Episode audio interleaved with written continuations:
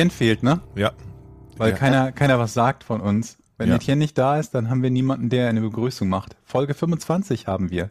Die Silberhochzeit hat Alice eben schon gesagt. Ne? Hm, Jubiläum, kleines. Haben wir Schön, wirklich oder? schon 25? Mhm. Habe ich mich verzählt? Dann haben wir nicht viel ausgelassen in diesem Jahr, ne? wenn man sich überlegt, dass ein Jahr normalerweise 52 Wochen hat und wir alle zwei Wochen eine Folge machen, 25 sind wir eine drunter. Ja, und was ich ganz besonders wunderbar finde, ist, dass wir auch zwischen den Jahren senden. Das machen ja auch nicht alle Podcasts. Manche gehen in Weihnachtsurlaub, nicht so wir, ne? Mhm. sondern wir sind fleißig weiter dabei und äh, servieren eine wunderbare Folge, hoffe ich heute, nämlich ähm, eine, in der es lustig werden könnte. Das, Das ist hoffen gut. wir, ne? Das ist gut. Das, Hoffen wir mal. das hoffen wir uns eigentlich bei jeder Folge, dass die lustig werden könnte, ne? Mhm. Schauen wir mal, ob es diesmal klappt. Ich bin relativ sicher, weil ich für die Recherche in dieser Folge in mehreren Rabbit Holes gelandet bin, aus denen ich so schnell nicht wieder rausgekommen bin und dann heute Morgen um drei Uhr dachte, ich höre mal auf mit Recherchieren, ähm, weil es wirklich viele Seitenstränge noch gibt zu ähm, diesem Fall, mit dem wir es heute zu tun haben. Und ist eigentlich ein Genre, Georg, wir haben uns drüber unterhalten schon öfter, ähm, Mhm. wo man mal gucken muss, ist das wirklich alles so gut zu berichten, weil es auch oft in so eine Richtung geht von ach, die Gentleman-Gangster und Ja. ne, also Mhm. große Überschrift ist heute, äh, Jochen, bei Gentleman-Gangster, woran denkst du so? Bei Gentleman-Gangstern? Mhm. Was ist denn ein Gentleman-Gangster? Hast du noch nie das, den Begriff gehört, Jochen? Nee, ist das so ein adretter, normal Ja, allgemein halt Verbrecher, die halt ein positives Ansehen Ja, okay. äh, oder ein stark positives Ansehen sogar in der Bevölkerung haben. Sympathien gewinnen. Mhm. aber den Begriff kannte ich tatsächlich nicht. Also man kann sich das natürlich herleiten, aber äh, Bildungslücke. Und das ist, äh, wir, wir ähm, hadern manchmal damit, weil, weil Leute manchmal dazu neigen, ähm, Verbrechen so, so sehr romantisch zu sehen, Hm. wenn äh, ihnen eine Geschichte erzählt wird, in der der tatsächliche Täter eben präsentiert wird als so, na, so ein verschmitzter, eigentlich ganz netter Kerl, der im Zweifelsfalle noch äh, nur in Anführungsstrichen irgendein großes Unternehmen um Geld erleichtert und niemanden, äh, wo niemand groß zu Schaden kommt und so. Und es ist nicht immer so ganz leicht, wie man ähm, so eine Geschichte halt erzählt, dass sie zum einen dem ähm, dem Verbrechen gerecht wird und unterhaltsam ist, aber ohne denjenigen auf so ein Podest zu heben und so zu tun, als sei das ein moderner Robin Hood, ne? Genau. Und deswegen äh, bin ich in der Recherche für den Fall äh, sehr gründlich gewesen, was so gute Berichterstattung angeht, qualitativ hochwertige Berichterstattung. Und dieser Fall ist so spektakulär, dass es auch einen ganz, ganz großen Haufen Grütze dazu gab, sag ich mal, freundlich, unter Beteiligung der großen Gazetten mit den äh, wenigen Buchstaben und den vielen Bildern und den knackigen Überschriften und ähm, auch unter Beteiligung einiger Fernsehproduktionsanstalten, die relativ schnell nach den Geschehnissen einen ähm, Film drehten, der äh, eigentlich nicht zu überbieten ist an Unterirdischkeit, Unterirdischkeit halt. Lassen wir unter- gelten. Ja, Durchkeitlichkeit.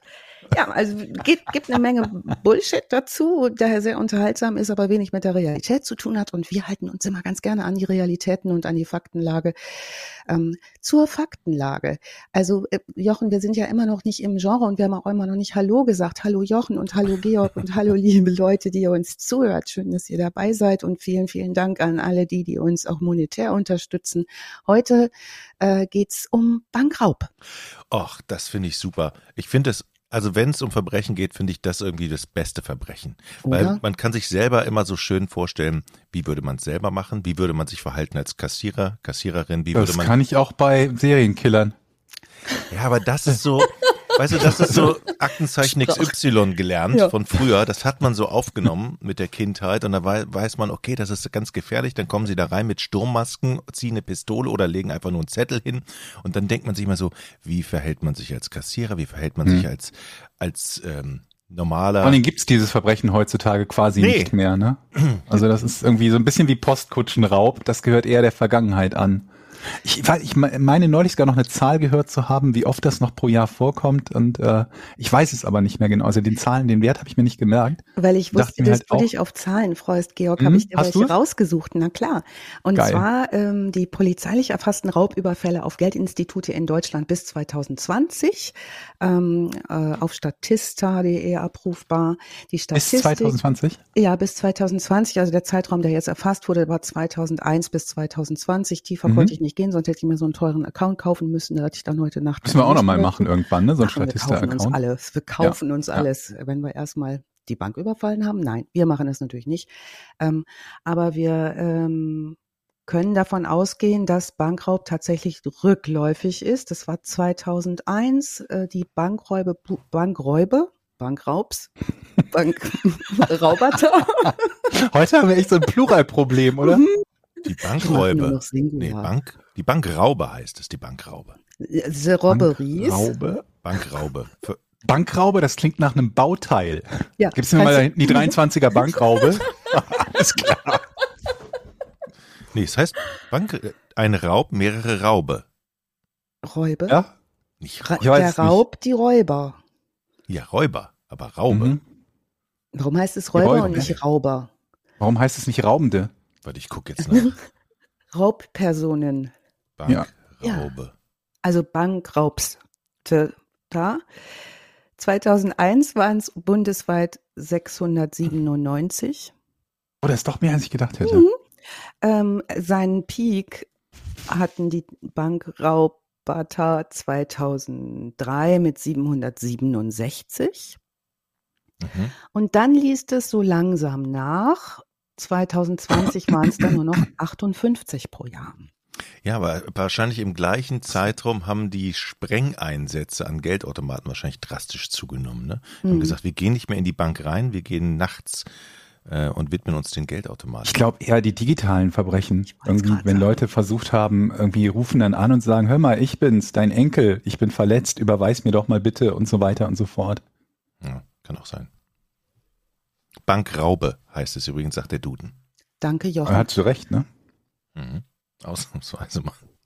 Ich möchte hier nochmal eine ähm, Hörerin unseres Podcasts zitieren, die eine Rückmeldung gab und sagte, sie hört das immer mit einem Sohn und das ist mit ihrem Sohn und das ist viel besser als Schule, weil er lernt da so viel bei uns. Oh. Ob das das Richtige ist äh, für, um uns zu sagen, jetzt müssen wir richtig aufpassen, wir müssen, wir müssen wissen, wie alt der Sohn ist, ne? Ja, der das ist, ist schon ein Unterschied, ob er neun ist oder 17. Also die macht es gut, ne? Die sortiert die Folgen aus, wo es so sehr äh, hm. sexuell körperlich wird. So, so eine Geschichten hört er nicht so gerne, das findet er irgendwie furchtbar mhm. doof. Aber ansonsten ist er sehr, sehr interessiert an den großen moralischen Themen. Liebe Grüße von hier, sagt Die Frage ist, findet er es doof oder findet er es doof, das mit Mama zu hören? Naja, das kennt ja jeder von uns, wenn man vorm Fernseher mit den Eltern sitzt. Oh Gott. Du kannst darauf wetten, wenn du mit den Eltern vor dem Fernseher sitzt und guckst irgendeinen Film, den du kennst, dass der plötzlich eine Sexszene hat, die er vorher nie hatte, oder? Ja. Und das habe ich jetzt noch. Ich bin alt wie der Grunewald, aber wenn ich jetzt mit meinen ja, 90-jährigen Eltern. Kann man nicht, das kann man nicht loswerden, dieses nein, Problem. Nein. Es gibt Dinge, die will man nicht wissen in Gegenwart der Eltern. Ja. Und auch so, vielleicht manchmal nicht. Manchmal ist es viel Information. Ist das eigentlich bei dir genauso schlimm, wenn du mit deiner Tochter einen Film guckst? Meine Tochter guckt keine Filme mit mir. Vermutlich deshalb. ähm, sie hat einen extrem guten Geschmack, was Filmauswahl angeht. So, Und deswegen guckt ihr keine Filme zusammen? Äh, ja, weil wir, wir bingen so versetzt. Manchmal ist es auch eine Frage der Logistik, also unter Deck. Mhm. Ich habe ja schon mal über meine Leidenschaft gesprochen. Ne? Mhm was Wir so haben ja eine sehr deckungsgleiche Leidenschaft, ja, mhm. ja. Was so, was so einfache Unterhaltung angeht, da bin ich ja leicht zu kriegen, ne? Vor allen Dingen, wenn äh, ich ansonsten immer so tief und doll nachdenken muss, ist das ganz schön, wenn man das Gehirn mal so baumeln lassen kann. Und das macht mhm. großen Spaß, ne? Leute, die Bäume umsägen und so, ach toll. Ähm, ja. 32 Folgen, gefällte Bäume. Da bin ich völlig wahnsinnig, entspannt mich wahnsinnig. Auf jeden Fall, vor allen Dingen, du guckst die erste Folge und denkst dir, Das hat mich jetzt zwar nicht wirklich interessiert, aber ja. es, ich wollte zu keinem Zeitpunkt umschalten. Ja. Geil, es gibt noch 31 Folgen davon, die ich sofort vergessen haben werde, wenn ja. ich sie zu Ende geguckt genau. habe. Genau, und es ist gar nicht schlimm, dass man es vergisst. das ist auch so toll. Man hat so null Druck. Nee, mhm. und wir bingen so parallel. Also manchmal ist sie dann schon weiter als ich oder dann, dann spoilern wir uns irgendwie gegenseitig. Dann dürfen wir nicht mehr sprechen am Frühstückstisch und so, was da, wie, wann, wo passiert ist. Ähm, wie auch immer.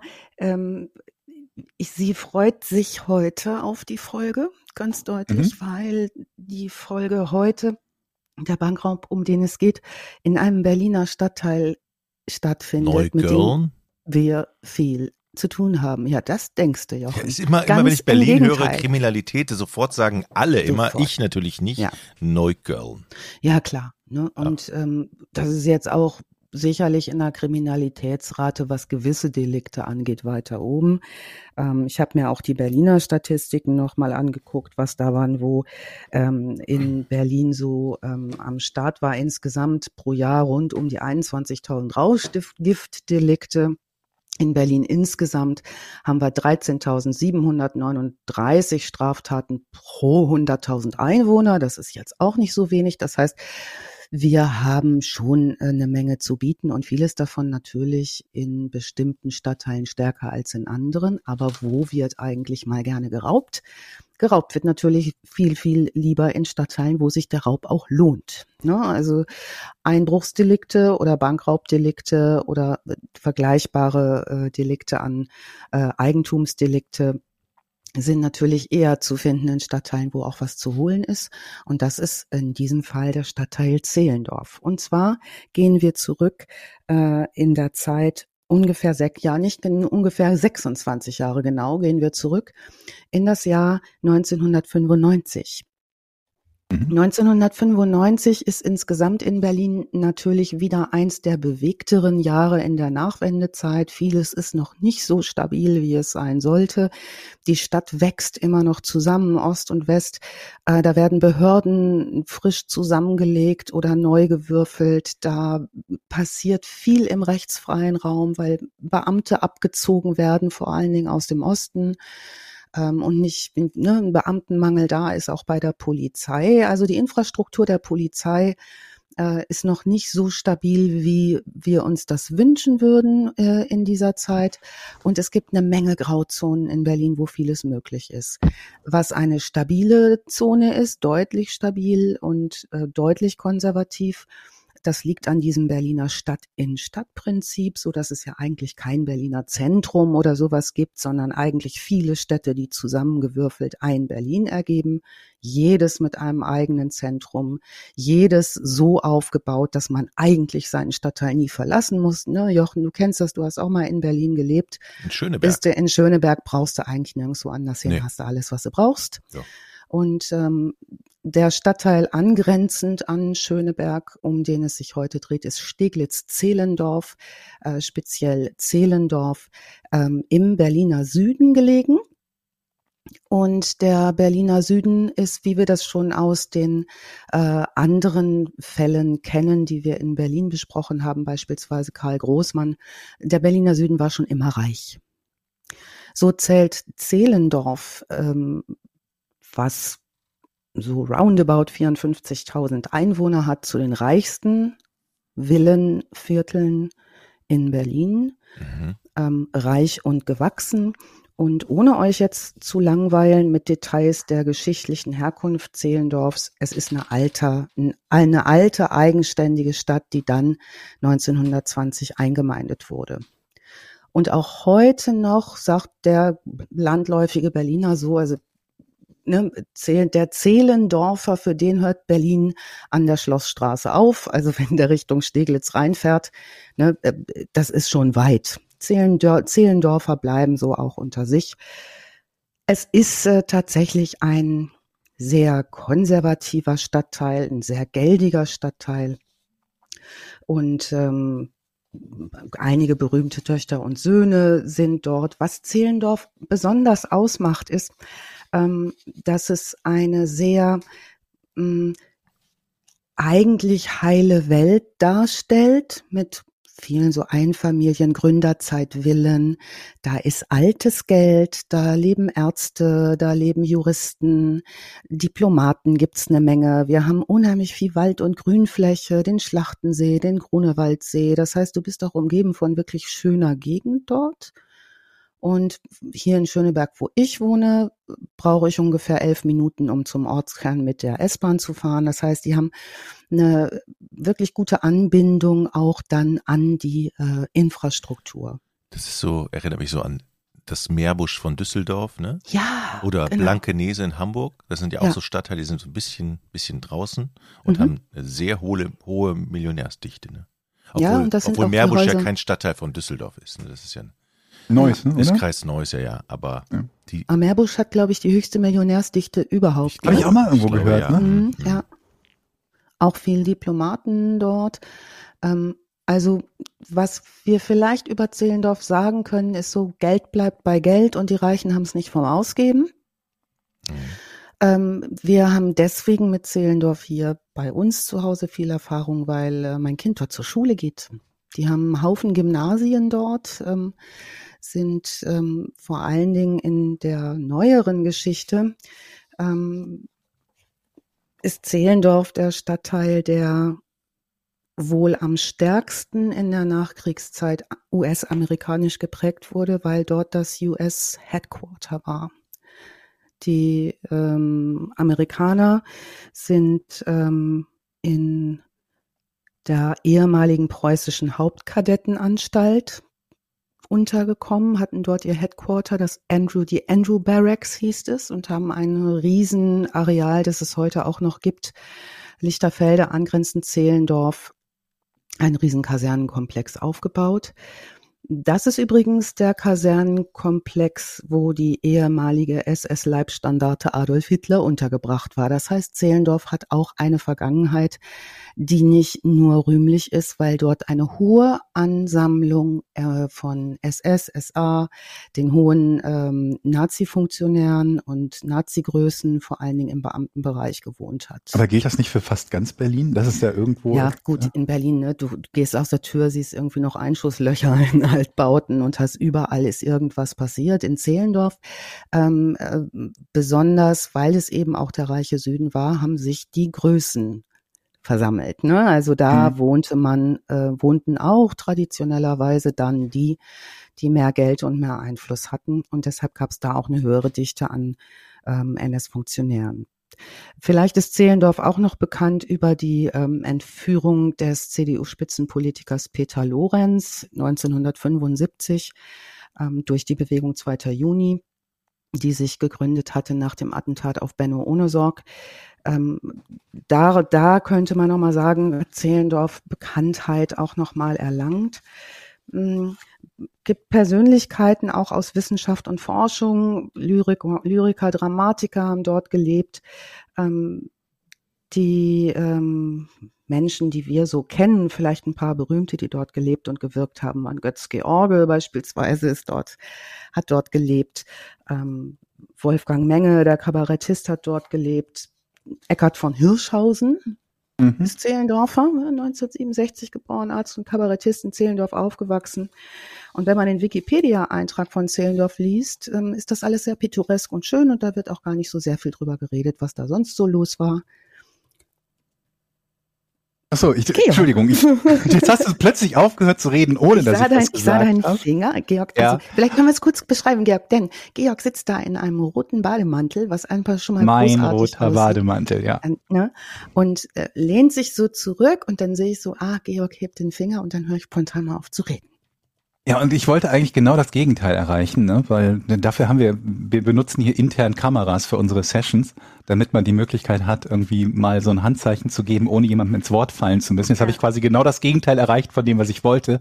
Aber ähm, ich habe ich hab die ganze Zeit überlegt, wie ist doch Zehlendorf irgendwie vom Sport her noch ein Begriff? Und das ja. ist es tatsächlich, Hertha Zehlendorf Fußballverein, von dem einige relativ bekannte Spieler kommen, unter anderem ehemalige Nationalspieler und Weltmeister Pierre Litbarski, Ach, was, kam von Hertha Zehlendorf, nicht. dann, ähm, okay, im Moment noch aktiv und auch noch ein bisschen bekannt, John Anthony Brooks. Mhm. Dann haben wir äh, Christian Ziege kam daher Und ja, noch ein paar andere, die nicht ganz so bekannt sind, glaube ich, wenn ich hier niemanden übersehen habe. Aber ja, daher ist das uns, äh, uns äh, Fußballfans vielleicht noch so ein bisschen im Hinterkopf, auch wenn die, glaube ich, mittlerweile vierte, fünfte Liga, glaube ich, spielen die.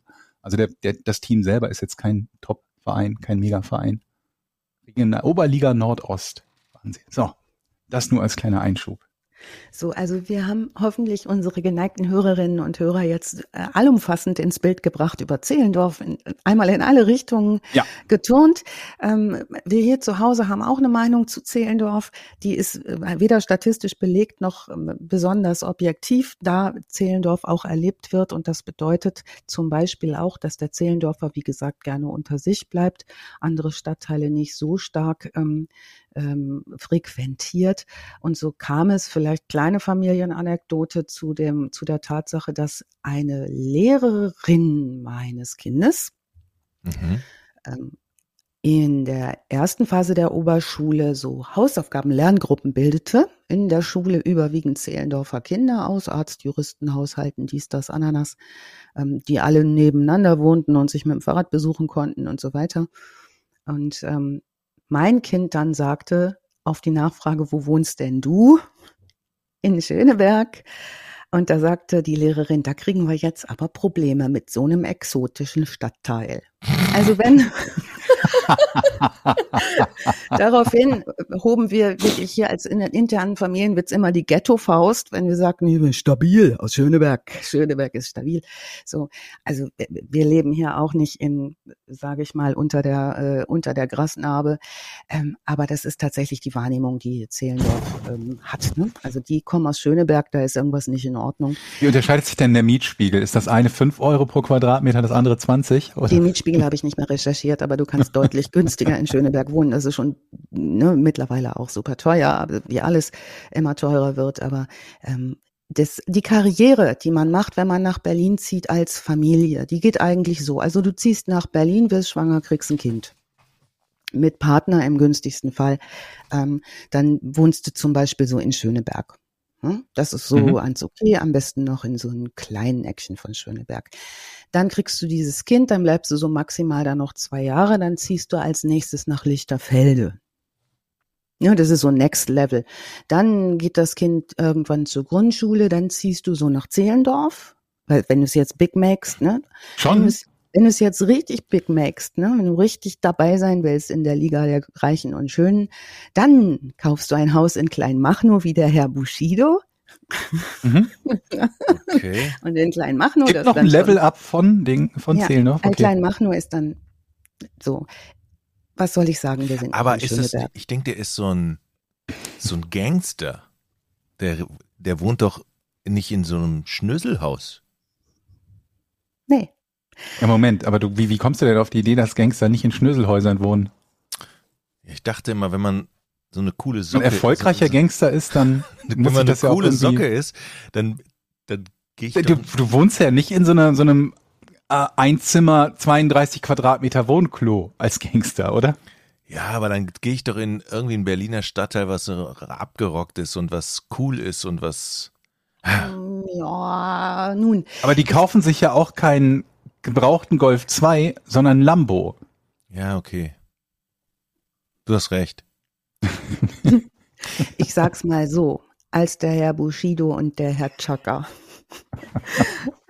Als übrigens sage ich immer der Herr Bushido. Wir müssen immer sehr vorsichtig sein, was wir jetzt sagen. Ne? Sind beides nette Kerle. Nicht, dass wir Post gleich. bekommen. Es wird nämlich wenig Namen geben in dieser Folge, denn der lange Arm der Clans macht bitte vor meiner Haustür halt, da habe ich keine Lust zu. Ich wohne einfach auch irgendwie mittendrin und habe da keine Lust zu, Bekanntschaft zu machen mit Leuten. Weiß nicht, wovor du Angst hast. Ich bin seit, seit, seit Jahren in dem Diablo-Clan. Also läuft bestens. Naja, du bist halt der Chef, was soll man sagen? Das stimmt, das ist richtig. Georg, du hast gleich der Chef. Siehst du, und so leicht, man sagt ja. irgendwas schon, landet ja. man auf einer Liste, weil wieder irgendwo so. ein Wort abgeschnitten ist beim Abhören. Richtig.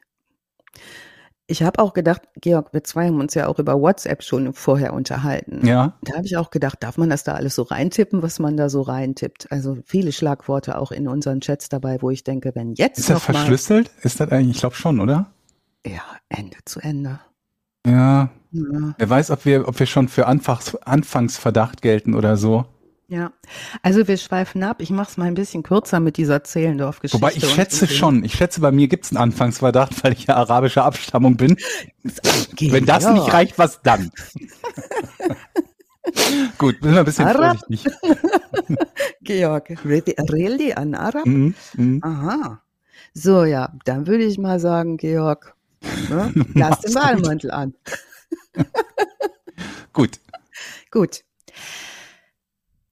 Eins vielleicht dazu noch, als der Herr Bushido und der Herr Chaka nach Kleinmachnow gezogen sind und da, ja, Jochen, zwei dicke, fette Villen gekauft haben, Mhm. es ging ein Aufschrei durch Kleinmachnow. Also es ist schon auch so, dass dort hinzuziehen für Furore sorgt, möchte ich mal vorsichtig sagen. Im, Im Weiteren werde ich in dieser Folge keine Täternamen nennen. Ähm, ich werde auch im Weiteren keine Opfernamen nennen. Davon gibt es auch gar nicht so furchtbar, furchtbar viele. Aber was ich nennen werde, sind die vollen Namen der ermittelnden Kommissare. Denn die stehen heute auch im Fokus und haben lustige Sachen im Fernsehen gesagt und lustige Sachen äh, den Zeitungen gesagt, weil da eine Menge los war. Das, Geht. hier, hier, ist, hier ist so ein bisschen, so ein bisschen Angst äh, spüre ich hier. Brauchst du nicht. Ich, ich muss auch noch in den Garten, ich muss noch Rasen mähen. Ich habe jetzt gerade auch Na gut, aber Jon, du bist mittlerweile, also nun, man kommt dann in so ein Alter, wo halt alles Angst verursacht. Oh, da hat ein Fensterladen geklappert. Erst mal direkt zwei Tage lang eingesperrt.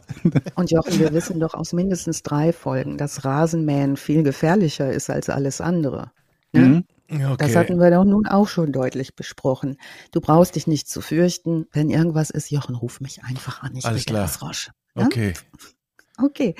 Ähm, es ist der 27. Juni 1995. Ein Dienstag. Dienstage sind so Tage, wo man prima viel erledigen kann. Der Montag ist schon vorbei, da ist man noch schwach vom Wochenende. Und dienstags gehen die allermeisten Leute auch im Bezirk Zehlendorf mal los und regeln ihre Angelegenheiten. Was bedeutet Einkaufen, Behördengänge, ne, diese ganzen Geschichten. Ähm, also ist auch reger Betrieb in der Commerzbank in Zehlendorf am Schlachtensee. Das ist äh, Breisgauer Straße 1 bis 3. Wir stellen euch natürlich auch super gerne die Google Maps Aufnahme, die ich gestern noch gemacht habe, in die Show Notes, dass ihr mal gucken könnt, wie sieht denn das da so aus, von oben drauf geguckt. Ist es ein recht großes Haus, äh, diese ähm, Commerzbank, umgeben von so einzelnen Gründerzeitvillen, wo ein bis zwei Familien drin wohnen würden, wenn man normal leben würde. Wenn man in Zehlendorf lebt, lebt da eine Familie drin. Ne? In einem schönen, dicken, fetten Haus mit Garten drumherum, immer so kleine Vorgärtchen, wie wir sie aus Berlin kennen. Also immer so ein Rasenstück davor mit so einer Metallumrandung. Und da ist jetzt also diese Commerzbank ganz nah am S-Bahnhof Schlachtensee. Den Bezirk habe ich bereits beschrieben und ähm, die beste Geschäftszeit ist jetzt dort auch in diesem beschaulichen, pittoresken, wohlhabenden Zehlendorf. Es ist 10.15 Uhr und vor der Commerzbank fährt ein weißer Lieferwagen vor. Mhm. Bei, bei weißen Lieferwagen wissen wir True Crime Leute natürlich Da sofort. kommt nie was Gutes bei raus. Wenn es Ja. kein, wenn's, wenn's keine Medikamente sind, dann habe ich Befürchtung. Ja, und deine Befürchtungen sind berechtigt, denn an Bord ist eine Gangsterbande. Okay. Und diese Gangsterbande ähm, hat spektakuläres Zeug vor. Die Polizei sagt dazu in den Interviews, die interviewten Polizisten, alles beginnt wie ein ganz normaler Bankraub, wie ihn die Polizei täglich erlebt. Das sagt wörtlich ein Kommissar in einem Interview, da dachte ich, na ja, komm, täglich. Also täglich erlebst du jetzt, glaube ich, auch keinen Bankraub, aber nichts Besonderes. Das ist ne? ganz normal hier für Ja, uns, aber ne, ich- täglich. Ach, heute wieder Bankraub. Bankraub. Ich habe Ja, so ja, keine ja. Lust. Da ist der weiße Lieferwagen wieder. Ja, Uschi, hol das Geld schon mal raus. Ich kann es nicht mehr hören. Bankraub, Bankraub, Bankraub. Immer wieder. So, Dienstag. Ähm, Andreas, äh, der RV, der Bankangestellte, ähm, ich zitiere ihn, ihn wörtlich, äh, ich höre laute Stimmgeschrei und plötzlich steht jemand bei mir vor einem Schalter und schreit Hände hoch, das ist ein Überfall. So, also da haben wir schon mal alles Klassische dabei, was wir uns wünschen für so einen gelungenen Bankraub. Da verstehe ich ja immer noch, also da muss ich echt sagen, das ist doch total dumm. Man geht mit einer Waffe, man sieht aus wie ein Bankräuber, da muss ich ja. doch nicht noch sagen, hallo, das ist ein Banküberfall. Es erklärt sich doch von selbst, ist doch völlig überflüssig, oder? Rein logisch. Muss ich noch sagen, hallo, das ist ein Banküberfall? Gut, wenn du mit Worten geizen musst, ähm, das. Wir sind in Deutschland hier, da hat das alles seine Form. Den jetzt nicht einfach. So, was möchten Sie denn? Banküberfall? Wir haben doch noch nicht 14 Können Sie bitte in klaren, klaren, eindeutigen Deutsch formulieren, was Sie möchten? So. Das wäre Jochen deine Gelegenheit, nicht als letzter in der Schlange jetzt gehen, umzustehen. Jetzt gehen Sie noch mal raus, kommen noch mal anständig wieder rein. Ja. So, Tür auf, Tür zu, nochmal. Vier Leute stürmen rein, äh, alle schwarz gekleidet, maskiert. Eine Zeugin, Helga Bankkundin, sagt, ähm, in der Doku hat sie eine beeindruckende Turmfrisur, wie es in den 95ern und vielleicht auch in Zehlendorf üblich ist. Ähm, alles hinlegen, hört die nur, und äh, sie sieht nur schwarze Leute. Wir hören äh, Armin J., den stellvertretenden Filialleiter, ähm, der eine Mitarbeiterin plötzlich an seinem Schreibtisch vorbeirennen sieht und die schreit nur Alarm auslösen, Alarm auslösen. Ähm, eine weitere Zeugin sagt, und auf einmal, ne, wir liegen alle dort, insgesamt äh, sind es äh, mehrere Mitarbeiter und viele Kunden in der Bank, 16 Leute in der Bank. Äh, müssen sich auf den Boden legen und ihnen werden auf dem Rücken mit Kabelbinder die Daumen gefesselt. Mhm. Gesicht nach unten, dem äh, stellvertretenden ähm, Geschäftsführer und seinem Mitarbeiter werden Handschellen angelegt. Ähm, einer der Täter ruft, wer ist hier der Chef? Äh, Armin J. meldet sich dann muss er sich auf die Erde legen und denkt sich so, meine Güte, und spult aber gleichzeitig das Programm ab, das die beigebracht bekommen haben.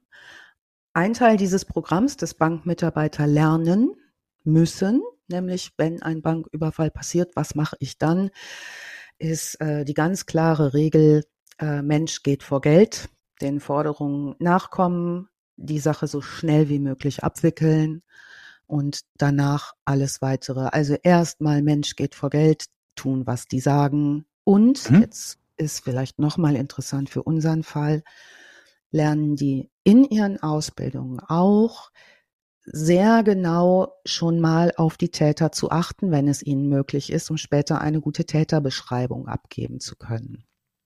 Ja, es sind auch keine lauten Alarme natürlich mehr, das war es früher mal, die ausgelöst werden, sondern solche stummen Alarme, wo mhm. jeder Bankmitarbeiter weiß, unter welchem Schreibtisch ist eigentlich dieser Knopf, wo ich im Fall des Falles draufdrücke, der natürlich auch nicht sichtbar ist.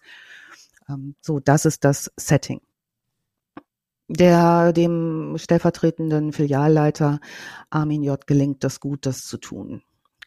Äh, die Zeugen sagen, die Kunden sagen später, sie haben furchtbar gezittert, hatten Angst. Ne? Natürlich, ne? schwer bewaffnete Leute, die haben Handgranaten dabei, mehrere Schusswaffen, platzieren auch so Handgranaten in der Filiale vorne, legen die so aus wie Ostereier.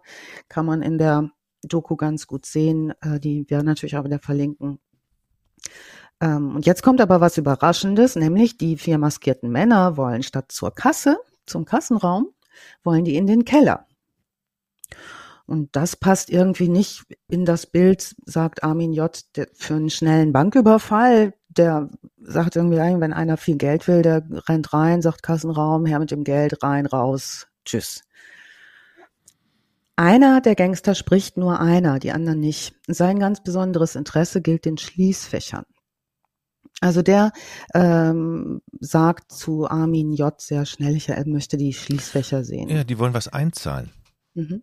Armin J. bleibt oben. Der Andreas V., der Bankmitarbeiter, zeigt den, den ganzen Keller. Die lassen sich sehr ausführlich den Keller zeigen. Und der äh, sprechende Gangster sagt zu ihm, ähm, er möchte den geheimen Gegenschlüssel für die Schließfächer haben.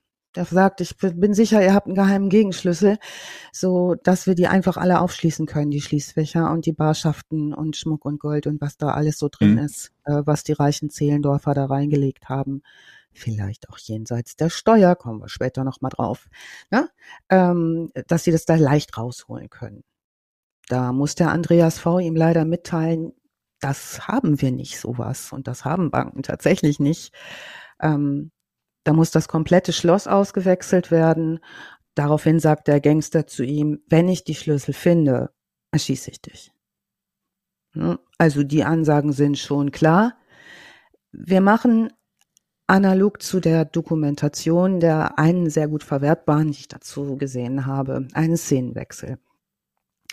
Die Meldung geht raus, die Polizeimeldung. Wir haben hier in Zehlendorf an einem Dienstagmorgen im Jahr 1995 einen Banküberfall. Ja, und ähm, wir befinden uns jetzt am, in Berlin im Osten am Alexanderplatz. Ganz andere Ecke. Da war früher das alte Polizeipräsidium in Ostberlin, jetzt ist es das LKA, das Landeskriminalamt, dort ansässig. Auch hier im zuständigen Raubdezernat ahnt man zu diesem Zeitpunkt der Meldung noch nicht, dass dieser Fall alles bisher Gekannte in den Schatten stellen wird. Wir hören Detlef Büttner, das ist der Leiter des Hauptdezernats. Stellt ihn euch vor. Kurze graue Haare, steile Stirnfalte, der hat ein scharf geschnittenes Gesicht, eine scharf geschnittene Nase und so eine Sherlock-Augenbraue, die immer so von selber schon so hoch flitscht. Ähm, der hatte übrigens schon in zwei Jahren Ermittlungen vorher diesen Dagobert-Erpresser gestellt, diesen Kaufhauserpresser. Das mhm. sagt euch vielleicht was der Fall. Ähm, also ein mit allen Wassern gewaschener, sehr gründlicher Ermittler. Ähm, und er sagt, die erste greifbare Meldung, die sie bekommen, ist, dass die Täter noch drin sind und nicht rauskommen. Mhm. Da stutzt er das erste Mal und sagt sich, Donnerwetter, das hier wird ein bisschen was anderes als ein normaler Bankraub. Die normalen Bankraube, danke Jochen, die normalen Bankraube äh, dauern so 20 bis 30 Sekunden und dann ist der Täter wieder draußen. Also die ne, sinnigerweise gehen relativ schnell. In diesem Fall geht Büttner davon aus, dass sie noch drin sind und ähm, ihm wird jetzt schon klar, dass das SEK eine Rolle spielen wird, nämlich das Sondereinsatzkommando, das dann auch zum Einsatz kommen wird. Denn bei schweren Fällen wie zum Beispiel Geiselnahmen. Und wir haben jetzt ja nun in Zehlendorf in dieser Commerzbank den Teppich voll liegen mit Leuten auf dem Bauch, denen die Hände auf dem Rücken gebunden sind, beziehungsweise die Daumen gefesselt. Bei schweren Fällen wie Geiselnahmen wird im Polizeipräsidium in Tempelhof äh, sofort ein Führungsstab eingerichtet, der den Einsatz leitet. Das geht ganz, ganz schnell und äh, Polizeidirektor und Abteilungsleiter Schwerstkriminalität Kriminalität im Polizeipräsidium Tempelhof ist Martin Textor. Äh, Martin Textor mh, hm, sagt, das war 1995 noch alles ein bisschen provisorisch da in diesem Polizeipräsidium. Die hatten, äh, haben dann in den Räumen dort den Fall bearbeitet und äh, wir sehen in der Doku einen Raum, der für heutige Verhältnisse relativ, wir würden sagen, stümperhaft schon fast aussieht. Also einen riesigen Tisch in der Mitte mit zig Telefonen drauf, Stühle drumherum. Das ist der Einsatzbereich der, äh, des Einsatzkommandos zunächst. Also Situation ähm, ist es, der anfängt zu arbeiten, sich mit Detlef Büttner kurz schließt und klar ist, die werden sich aufstellen müssen. Wir sehen ein Polizeivideo später äh, in Zehlendorf zu der Zeit. Mittlerweile haben dort vor der Bank inzwischen hm, ein paar Müllmänner mit ihren Müllwagen die Straße blockiert, um zu unterstützen. Also die haben ihre Zivilcourage in die Hand genommen und gesagt, okay, wenn die da drin sind, dann machen wir jetzt, dass die nicht raus können und verstellen mit ihren Müllwagen schon mal die Straße. Mit diesem weißen Lieferwagen können die Räuber jetzt also nicht mehr fliehen. Ähm, das Villenviertel im Berliner Westen wird weiträumig abgesperrt. Läden müssen schließen. Die ersten SEK-Kräfte treffen eine halbe Stunde nach der Meldung ein. Also wenn wir uns die Polizeivideos ansehen, die Aufnahmen, Ähm, da können wir die grünen, damals noch grünen Kastenwagen reinfahren sehen in relativ großer Stärke. Diese großen grünen Polizeiwannen. Wir haben sechs Ange äh, Bankangestellte und zehn Kunden, die jetzt noch in der Hand der Gangster sind. Was jetzt geschieht im Bankraum, das erfahren wir natürlich später, ist, dass die ähm, vier Leute, die in der Bank sind und die, die oben sind und im Keller, die teilen sich auf. Die einen sind bei den Geiseln, die anderen inspizieren diese Schließfächer. Dass die mit den Geiseln sehr beruhigend reden. Also eine Frau sagt später, ähm, sie, sie hat Angst und weint und dann sagt sie, dann hat der mich getröstet und hat gesagt, haben Sie mal keine Angst. Und so, ähm, da sind wir so in dem Bereich, wo andere Dokus dann anfangen zu sagen, was für liebevolle Räuber sind das denn? Mhm, Fakt ist natürlich, ja. diese Leute sitzen da und haben, liegen da und haben keine Ahnung, was als nächstes passiert. Also die gehen in Ordnung um mit denen. Ähm, zu der Zeugin der Kundin Doris L. sagt der sprechende Gangster, für sie ist heute ein Glückstag und er entlässt sie mit einem Briefumschlag in die Freiheit. Sie hat ziemlich wackelige Knie, geht raus, viel Neues kann die Polizei von ihr nicht erfahren, aber die Forderungen, die in diesem Umschlag sind und die sie der Polizei draußen überreicht, ähm, auch sichtbar und recherchierbar. Diese Blätter gibt es alle noch sind äh, deutlich formuliert und in schlechtem Deutsch mit einer Menge Rechtschreibfehlern aufgeschrieben. Das Schönste an dem Forderungspaper fand ich, als ich es gesehen habe, was Forderungen mit V geschrieben ist. Oh, schön. Das ist ja, gleich in der vor? Überschrift ne? richtig reingehauen. Also was sind denn so die groben Forderungen? Da steht ein ganzer Haufen irres Zeug drauf. Zunächst mal wollen die 17,2 Millionen D-Mark 17,2 Millionen D-Mark insgesamt als Lösegeld. Da ist auch dezidiert die Scheineinteilung aufgeschrieben. Sie hätten gerne in Hundertern, 200 und 500 Euro äh, D-Mark Scheinen. Also 17,2 Millionen D-Mark ist nun wirklich eine ungewöhnlich hohe Summe. Ähm, und der Polizei ist mit dieser Forderung recht schnell klar, dass die die so schnell nicht auftreiben können und das wohl was damit zu tun haben könnte, dass hier Zeit geschunden werden soll, beziehungsweise das wohl auch Teil eine, einer Idee ist. Gut, das wird die Polizei beschäftigen. Sie wollen ferner einen geschlossenen vollgetankten Transporter, einen Hubschrauber mit Pilot, ne, beide gerne vollgetankt, also nicht die Piloten, sondern die ähm, Hubschrauber. vollgetankten oh, ich bin's. Euer Pilot. Äh, hier draußen, wer der Hubschrauber ist da, auch ihr vollgetankter Pilot. Nein, ich sagte vollgetankter Hubschrauber und nüchterner Pilot. Ah, Sekunde, müssen wir nochmal ran. Sorry, Sorry. Müssen wir, noch mal, müssen wir ändern. Schön. Ja, schön dazu passt auch der nächste Satz in meinem Manuskript. Da heißt, Martin Textor sagt, das ist die Phase, die man bei der Polizei die chaotische Phase nennt. Ne? Wir müssen noch den Piloten foltern. Wir haben ja einen Fachbegriff, wir nennen es die chaotische Phase. Wir werden es noch mit ein paar Fachbegriffen zu tun haben, Georg, du hast jetzt, wo man auch so denkt, Leute, really?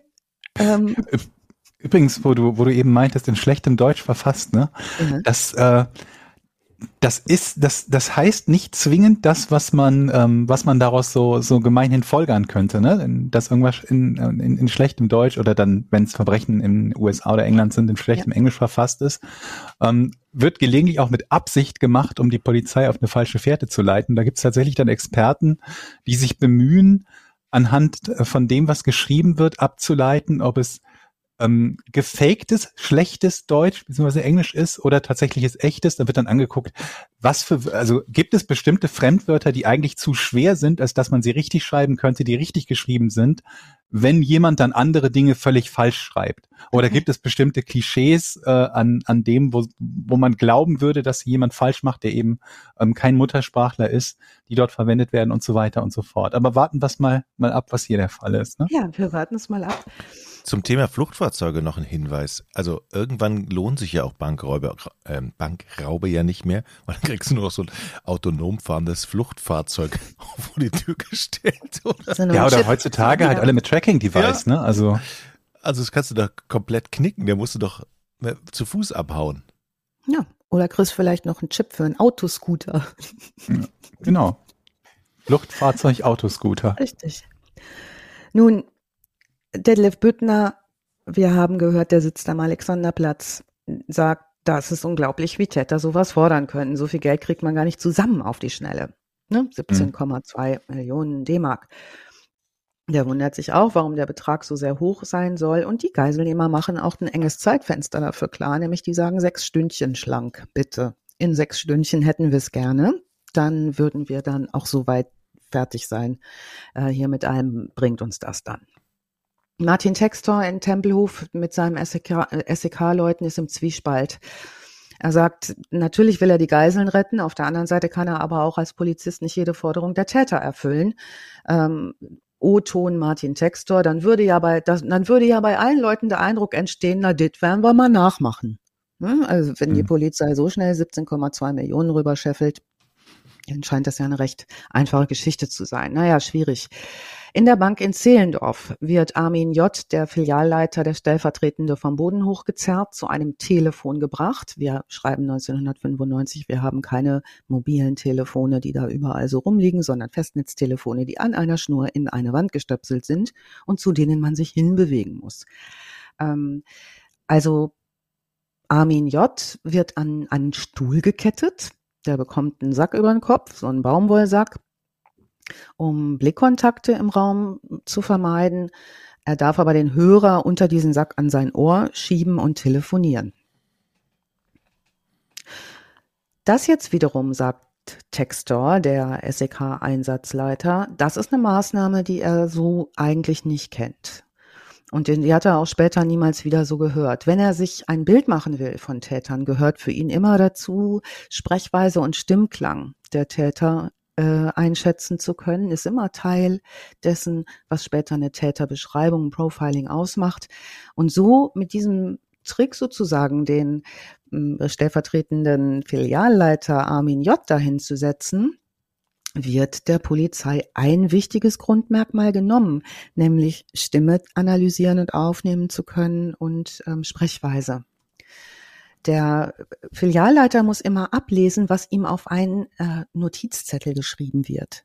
Äh, das heißt, die schreiben dem auf in so Stichworten, was er sagen soll. Zum Beispiel den Satz, einigen Frauen fängt es ziemlich dreckig zu gehen. Mhm. So, den bauen subtilen Druck auf, subtil vielleicht eher nicht so subtil. Das SEK meanwhile besetzt in der Wohnung gegenüber in dem Haus ähm, äh, den die Fenster, also setzt sich rein, ne, die in einer Wohnung, in eine Wohnung, um die Bank beobachten zu können. So, ich denke, das ist mal eine ganz gute Stelle. Mittlerweile haben wir es 13.15 Uhr Mittagszeit. Die Täter zerschießen die Überwachungsanlage Überwachungsanlage können wir uns so vorstellen, wie es in den 90ern so war. Also nicht mit irgendwie hier Mini-Geräte und da Mini-Geräte und alles geht auf Rechner, äh, die auf Schreibtischen stehen und ist gut einsehbar. Das sind schon so richtig große Kästen, in die die reinschießen. Das ganze zerschossene Zeug kann man sich auch noch mal angucken in den Dokus ähm, und in Bildern, in Artikeln. Ähm, und äh, das ist eine laute Geschichte. Das ähm, lenkt natürlich die Polizei auch nochmal ab. Ne? Immer wenn Schüsse fallen, ist natürlich die Aufmerksamkeit besonders hoch und das verfehlt natürlich auch seine Wirkung nicht. Die Geiseln äußern teilweise, sie hätten Durst, sie müssen zur Toilette. Auf die Toilette dürfen sie natürlich nicht, sondern werden in das sogenannte Sprechzimmer geschickt. Das ist so eine Art Kaffeeküche. Dort wird den Frauen gestattet, in die ähm, Ecken zu urinieren. Die Männer sollen in den Papierkorb urinieren. Also die werden schon dann einzeln irgendwie, wenn sie ihre Notdurft verrichten möchten, dahin geführt, das Badezimmer ist äh, denen verboten zu betreten. Hm. Die bekommen zu trinken, die bekommen zu essen, die kriegen Kekse, die kriegen Müsliriegel. Also die werden versorgt bei Hunger und Durst. Ähm, das Notzugriffsteam des SEK steht in Teilen in Wartestellung neben der Bank und in dieser Wohnung gegenüber der Bank. Derweil muss der Armin J. die Polizei an eine Forderung des Ultimatums erinnern, ähm, damit nämlich der geforderte Fluchtwagen direkt vor der Bank halten kann, sagen jetzt äh, über das Medium Armin J. die Täter diese metallenen kleinen Rasenumrandungen vor der Bank, das sind wie so kleine Geländer, könnt ihr euch die vorstellen. Mhm. Ne? Also so vielleicht so maximal kniehoch. Diese metallenen kleinen Geländer, die sollen weggeflext werden. Das ist die Forderung der Gangster und die sagen, das sollen Handwerker in Badehose machen. Mhm. Also ähm, ne, damit niemand da noch eine Waffe oder irgendwie sonst was äh, haben. Also die Polizei verhandelt, schickt dann ihre Leute, sagt, äh, Handwerker schicken wir deutlich nicht, aber zwei Beamte können das machen und lässt die flexen. Die flexen das da auch tatsächlich brav in Badehose weg. Um dieses Detail, dieses Geländer wegflexen, wird lange und nervig verhandelt. Und das beschäftigt die Polizei unheimlich. Mittlerweile ist die gesamte Szenerie durch den Medienapparat, durch Presse, durch Beobachter äh, belagert. Und es sitzen auch gut sichtbar in der Doku und in den Polizeivideos andere neugierige Leute, Zivilisten in der Nähe auf Parkbänken und gucken zu. Die stehen auf, in ihren Häusern auf Balkons und sehen zu. Ich bin mir relativ sicher, dass das heute so nicht mehr möglich wäre, dass man äh, sicherlich nicht gestatten würde, dass Leute da auf ihren Balkons stehen in nächster Nähe und zugucken äh, bei so einer äh, Geschichte. Geht da deutlich. Dass der SFB-Sender Freies Berlin berichtet live. Die Stunden vergehen, die Polizei lässt das 17 Uhr Ultimatum verstreichen. Jetzt drohen die äh, Moment, ganz kurz, was, was war um 17 Uhr nochmal deren Pflicht? 17,2 Millionen bitte. Das Geld, okay. Ne? Mhm. Ähm, die Fluchtwagen und der vollgetankte Pilot. Alles direkt, gut. also ja. war schon ein ganzer Haufen Forderungen, dass die äh, sehr in Bewegung gebracht hat. Mhm. Nun, das Ultimatum wird nicht eingehalten von der Polizei. Die äh, Armin J muss ja die ganze Zeit telefonieren, da dem Sack über dem Kopf und auf dem Stuhl sitzen. Ähm, und er berichtet nun, dass die äh, Gangster drohen, einer Geisel ins Bein zu schießen.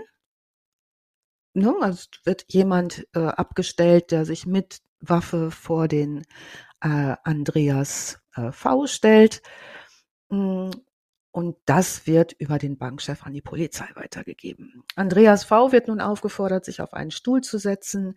Die Geiseln haben natürlich jetzt wieder mehr Angst. Der Andreas V. auch. Jenne, äh, der ähm, Armin J. muss durchsagen, äh, sie sollen eine Schwester bereithalten, also eine Krankenschwester. Wir machen also wirklich jetzt Druck.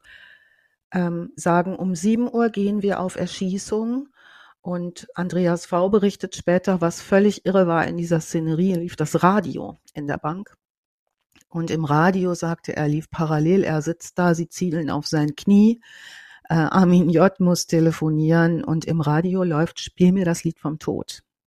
Das kennt ihr, ne? Dieses, mhm. diese Western-Melodie. Ja, bizarre Szenerie. Ultimatum verstrichen, es ist 18.30 Uhr.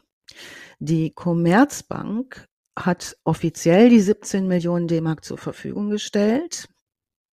Allerdings erst eine Stunde später um 19.30 Uhr bringen Beamte fünf Plastiksäcke zur Bank in Badehosen. Das gibt's auf Video. Das sieht vielleicht mal scharf aus. Also wenn ihr euch das angucken wollt wieder. Und die Badehosen sehen auch scharf auf. 95 hatten wir noch diese Speedo-Phase. Mhm. Also zwei so Typen in Speedos mit Plastiksäcken. War doch in Gladbeck auch bei dieser Geiselnahme. Da musste ja. doch auch zwischendurch ein Polizist in Badehose da irgendwas, ich weiß gar nicht, ja. was er da übergeben hat, Essen gebracht oder so. Ja, ja also die, ähm, unser Textor, Martin Textor hat sich entschlossen, das Geld häppchenweise zu bringen. Ne, und zwar äh, erst fünf Millionen. Er behauptet, mehr habe er noch nicht und sagt, dafür solle jetzt aber bitte auch das Ultimatum wegfallen. Ne, sie brauchen mehr Zeit. Zugleich weigert sich die Polizei, ihre Beamten in die Bank zu schicken. Äh, das ist ein weiterer Versuch der Polizei, in diesem Nervenkrieg die Initiative zu übernehmen. Armin J. schlägt jetzt vor, die Säcke selbst reinzuholen, der Filialleiter. Ne? Ähm, die Gangster beraten sich und stimmen zu. Jetzt nehmen die eine lange Schnur, so ein dickeres Seil, fädeln das durch den Gürtel von dem Armin J. und schicken den raus sagen ihm, er soll bloß nicht versuchen zu fliehen. Sie würden zu zweit auf ihn zielen und könnten ihn an der Strippe jederzeit zurückziehen. Es ist 20.24 Uhr. Der stellvertretende Filialleiter öffnet die Tür und holt die Säcke in die Bank mit den fünf Millionen. Die Polizei hatte gehofft, jetzt vielleicht einen Blick auf die Täter werfen zu können. Das ist ihnen aber nicht möglich. Sie können keinen der Täter sehen. All das verläuft absolut ruhig. Es wird nicht geschrien, es wird nicht gedroht, es wird nicht gebrüllt, es ist alles absolut ruhig. Und Armin J. wird zurück zu seinem Stuhl geführt. Wir befinden uns in Stunde 10 des Banküberfalls und alle warten auf den Showdown. Ne, RBB berichtet, die Lokalen berichten. Ähm, es geht durch die Nachrichten, da ist unheimlich was los in Zehlendorf. Ähm, dauert und dauert und dauert. 16 Menschen in Lebensgefahr. 21.54, kurz vor 10, plötzlich fallen Schüsse in der Bank. Also stellt euch vor, stundenlange Ruhe, nichts passiert, plötzlich fallen Schüsse. Die Verhandlungsgruppe des SEK nimmt sofort Kontakt auf, um zu erfahren, was los ist. Alle stehen unter Hochspannung, alle fragen, was habt ihr da gemacht? Ähm, Fakt ist, die Täter haben eine Lampe ausgeschossen.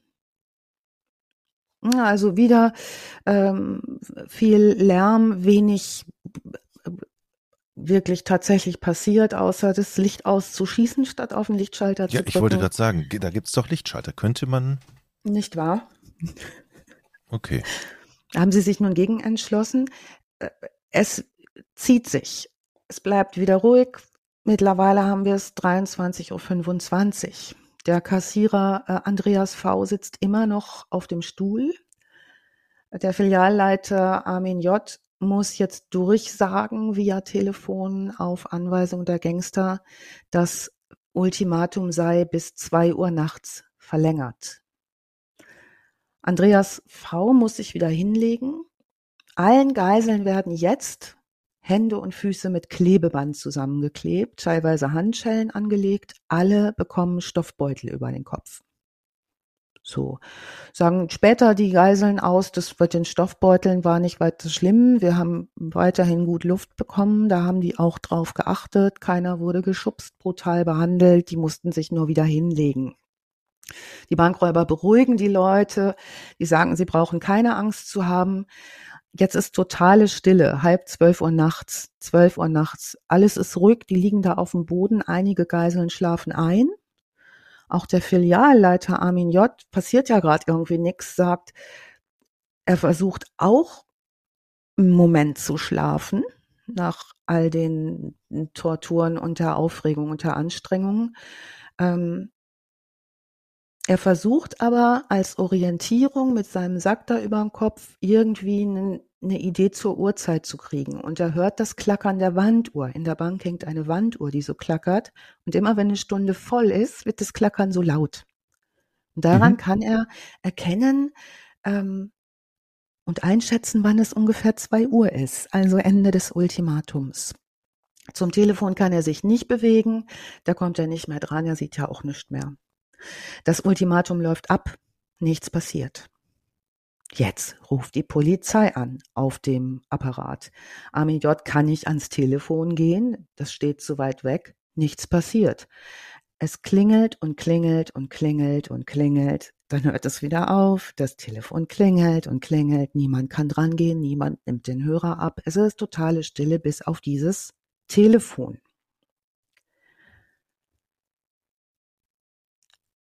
Nichts passiert. Einige der Geiseln rufen, sie möchten was trinken. Andere Geiseln rufen, sie möchten zur Toilette gehen. Sehen tun sie alle nichts, aber es gibt auch keine hörbare Reaktion der Bankräuber. Es ist absolute Stille. Moment, die sind, schon, schon, schon, sind die schon weg oder was willst du mir jetzt gleich erzählen? Tja, wir wissen es nicht so genau. Also Armin J. vermutet zwischendurch sogar, die Täter sind unten im Keller eingeschlafen. Der denkt sich vieles in seinem Kopf, wie er da so sitzt. Ne?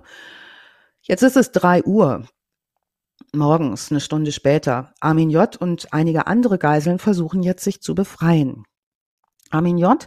schafft es zum Telefon, greift zum Hörer und berichtet, seit einer Stunde habe niemand diese Täter gesehen oder gehört. Jetzt fragt Armin J. die Geiseln, ob sie wollen, dass er nun die Polizei um Befreiung bittet oder ob noch jemand warten möchte. Das klärt Verständlich, er also, ja. ja klärt er erst mit diesen 16 Leuten inklusive ihm in der Bank. Niemand möchte warten. Alle sagen Befreiung jetzt. Ne? Verständlich nach äh, nahezu ähm, 17 Stunden dort. Es ist 3.45 Uhr, die Polizei stürmt die Bank. Andreas V. berichtet später, die stürmen rein. Es ist alles still gewesen, stundenlang. Die haben da gelegen. Alles war ganz, ganz still. Jetzt stürmen die rein, schrei, sehen die Handgranaten da liegen, schreien Handgranaten, Handgranaten und stürmen wieder raus. Ja. Was allen erstmal einigermaßen absurd vorkommt, die da sich in der Bank befinden. Der Martin Textor bezeichnet das als menschliche Reaktion beim Anblick von Handgranaten. Nun Aber wohl, ist ja naheliegend, oder? Dass sie das ja, machen. Wenn das ein Hinterhalt und eine Sprengfalle ist, dann zerhaut's möglicherweise die Geiseln plus wer auch immer da reingestürmt ist. Also erstmal gucken, was ist da genau? Liegen da nur Handgranaten? Sind die überhaupt echt? Sind die mit ja. irgendeiner Art von Zeitzünder verbunden und so weiter und so fort, ne? Mhm. Also schon macht Sinn, was sie da machen, oder? Rein raus, kurz darauf stürmen sie wieder rein, ne? Also alle freuen sich. Sehr gut. Stell dir mal vor, du bist die Geisel und dann denkst du, jetzt werde ich endlich hier rausgeholt. Dann stürmen ja. alle rein und stürmen alle wieder raus. Ja. Die Geisel nehmen das äh, im Nachklapp übrigens ganz anders wahr. Also die erleben diese gesamte Stürmung und Befreiung als viel stressiger und da kommen wir gleich nochmal drauf, was da passiert. Also die Polizei erstürmt die Bank erneut. Andreas V. sagt dazu später lapidar auf Berlinerisch, man freut sich ja doch, wenn man dann wieder rauskommt. Ähm, werden die Geiseln freuen sich und sagen Mensch und stehen auf und so, werden aber von der Polizei an sofort angeschrien, sie sollen sich wieder hinlegen. Mhm. Andreas V. berichtet, das versteht in dem Moment niemand von den Geiseln. Mhm. Ne? Die haben diese Stille da ausgehalten, da hat sich nichts getan, alle wollen nur raus und sind jetzt durch den Einsatz der Polizei wieder in der gleichen Situation wie vorher. Das heißt, müssen sich wieder hinlegen und das halten die gerade schwer aus. Also das muss wohl eine etwas äh, intensivere Situation sein. Nun, es ist 3.50 Uhr, ähm, Befreiung der Geiseln. Einzeln rennen die Beamten, kann man auch auf den Videos sehen, auf den Polizeivideos mit den Geiseln raus. Es ist super laut. Draußen werden Kommandos geschrien. Es ist laut, es ist hell, alles geht sehr, sehr schnell. Eine Zeugin sagt später, so stellt sie sich Krieg vor. Äh, Armin J. hängt immer noch mit der Handschelle am Stuhl die wird erst wird er erst draußen auf der Breisgauer Straße los. Also wir können uns ungefähr vorstellen, wie schnell das da geht. Später äh, berichten Geiseln tatsächlich, dass sie bei der Befreiungsaktion der Polizei mehr Angst hatten als in den Stunden zuvor.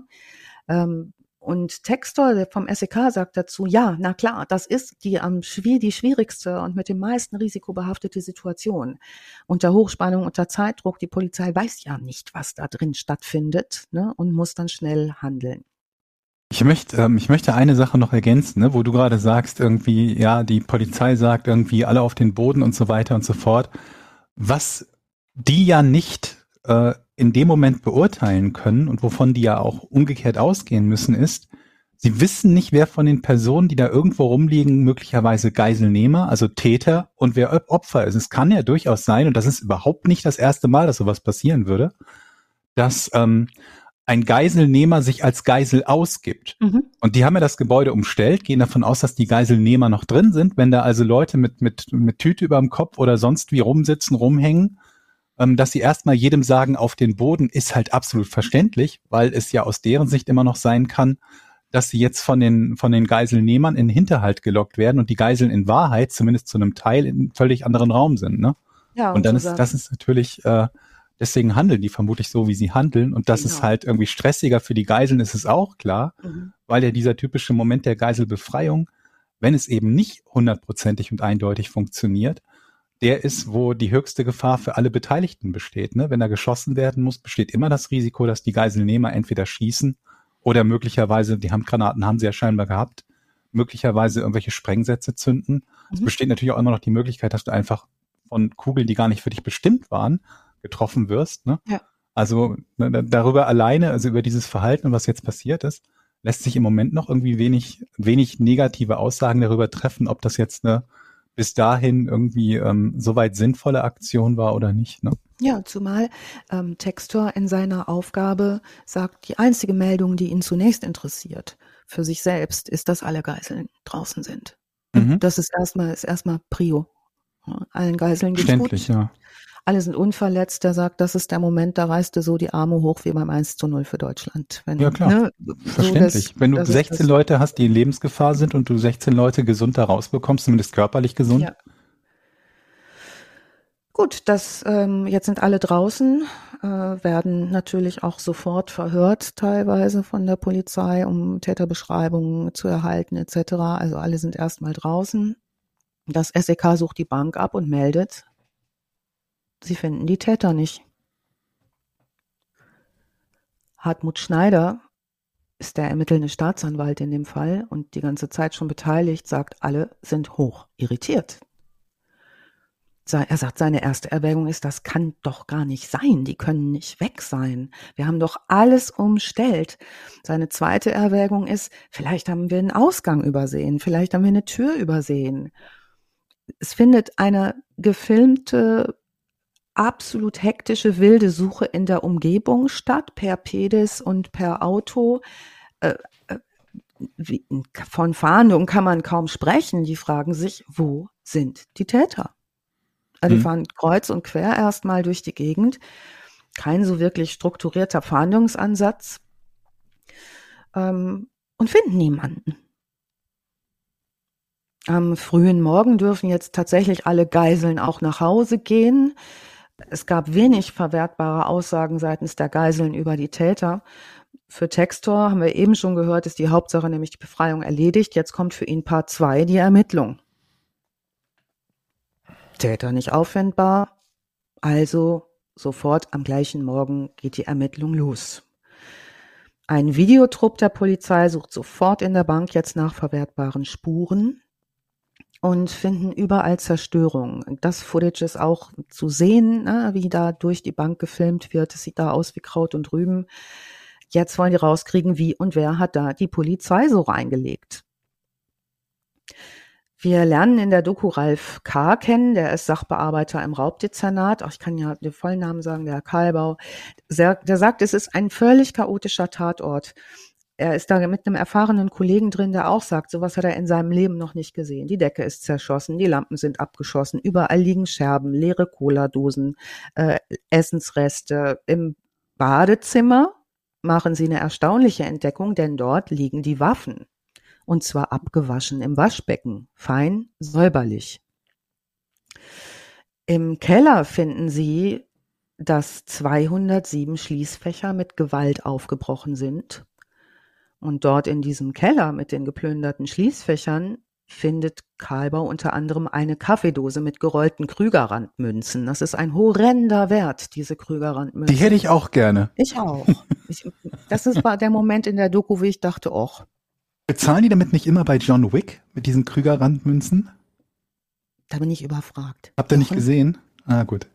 Nee, aber ich kenne das noch Krügerrand von meiner Großtante früher. Das war so wirklich, die hatten immer irgendwo in der Schachtel immer, immer wenn die Geld hatten, haben die Krügerrand gekauft, weil das immer so, falls mal wieder was passiert oder der Krieg ausbricht, dann habe ich Krügerrand und ja. habe ich Gold in der mhm. Hand.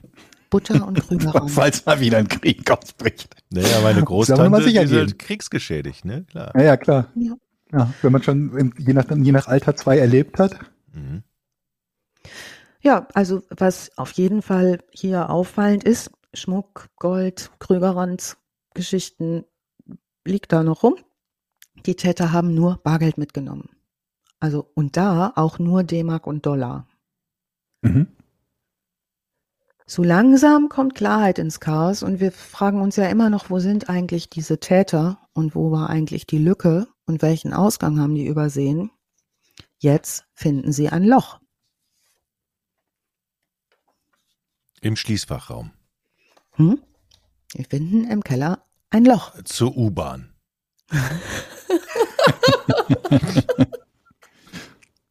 Das wäre die übliche Vorgehensweise in Köln. Wir machen mal ein ah, Loch. warte mal, ich kombiniere mal. Ich kombiniere und der Lärm, dann, als es hinterher hieß, die haben nur das Licht ausgeschossen. Nee, nee, nee, nee, die haben da Lärm gemacht, um etwas. zu zerstören. Das war der Boden.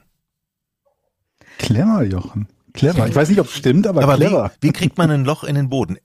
Entweder Mhm. sind die von innen nach außen gebrochen, was unwahrscheinlich ist, weil da musst du ja irgendwie Die muss die Geräte dabei haben. Geräte dabei haben. Da- Das heißt, Komplizen sind von unten hoch marschiert und haben da von unten freigesprengt, freigeräumt, ein Loch, keine Ahnung. So muss es gewesen sein. Ja, diese Fragen stellen sich die Kommissare auch alle. Was ist das für ein Ding hier? Büttner sagt, sowas hatten wir noch nicht. So ein Loch ist ja das eine, denkt er. Ja, aber die müssen ja auch irgendwo hin, sagt er. So ein Loch muss ja einen Ausgang haben. Cleverer äh, ich Kopf hier, ne? Also, Ja, der sagt sich im ersten Moment, die können ja nicht einfach so irgendwo in der Erde. Also da fand ich Jochens erste Gedanken dazu deutlich differenzierter. Ähm, ne? Er sagt aber, Büttner, das sind die ersten Gedanken, die man so hat. Kriminalkommissar Arnold Fischer, ähm, der steht in seinem Badezimmer und rasiert sich gerade, als er die Meldung im Radio hört, dass die Täter weg sind und sie haben ein Loch im Boden gefunden. Da sagt er, als ich das Radio höre und höre, dass die Täter anscheinend durch so ein Loch entkommen sind, da habe ich gedacht, jetzt wäre mir aber fast der Rasierapparat aus der Hand gefallen. Ich glaube, das ist Ei das, der Daus. also 95 war man so schockiert, dass einem fast der Rasierapparat aus der Hand fiel. Textor seinerseits sagt, da wird ihm erstmal klar, dass offenbar diese Geiselnahme nur vorgespielt war. Also der Plan muss ja irgendwie eigentlich offenbar gewesen sein, die Polizei mit einer Geiselnahme einer vermeintlichen und einem Fluchtplan zu binden, gedanklich und mit all ihren Kräften, um in aller Ruhe die Schließfächer der betuchten Zehlendorfer Kunden der Commerzbank in Ruhe ausräumen zu können. Aber Moment, Moment, Moment. Also was heißt, die Geiselnahme war vorgetäuscht? Da waren ja echte Geiseln Mhm. und sie haben sogar Geld erpresst bekommen Mhm. für die Geiseln. Hm. Dann ist es ja schon nicht mehr vorgetäuscht. Es war einfach nur noch on top eine Geiselnahme. Genau. So, ne, könnte man jetzt sofort reingehen. Die Geiselnahme fand ja statt, aber sie war jetzt seitens der Motivation der Täter nicht vordergründig, um dafür Geld zu bekommen und damit abzuhauen. Das Geld haben sie schon genommen. Am- Der 5,6 Millionen Genau. oder was?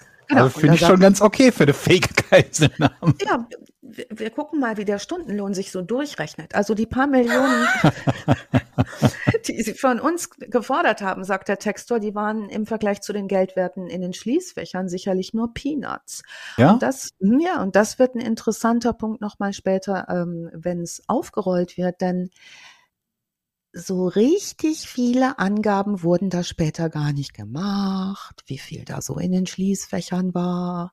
Ja, wie geht denn das überhaupt? Also du hast ja in einem Schließfach grundsätzlich quasi das Recht, reinzupacken, wozu du lustig bist. Ne? Meerschweinchen. Und da kann ja, also je nachdem, was da drin ist, kann in einem so, so einem Schließfach ja etwas im Gegenwert von zwei oder drei Millionen sein oder ein Gegenwert von 50 Euro. Ne? Da waren Masken drin. Was?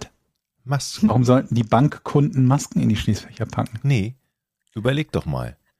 Die, Du- haben, die Verbrecher haben vorher Schließfächer Du hast gebucht. eben so schlaue Sachen gesagt. Doch, tritt's nicht ein. Ja, aber es kann doch sein. Pass auf. Es ist so. Du willst eine Bank ausrauben, willst aber Ja. wieder raus. Sagst, okay, Ja. meine Hackfresse steht auf jedem Fahndungsplakat. Ich brauche eine so. neue Hackfresse. Das heißt, ich schließe vorher, bevor ich die Bank überfalle, hole ich mir ein Schließfach, schließ da Masken rein. Das Also diese nett. Gummimasken, die Nicht schlecht. so. Und Jetzt- dann gehe ich, gehe ich zum Schließfach und hole die Maske.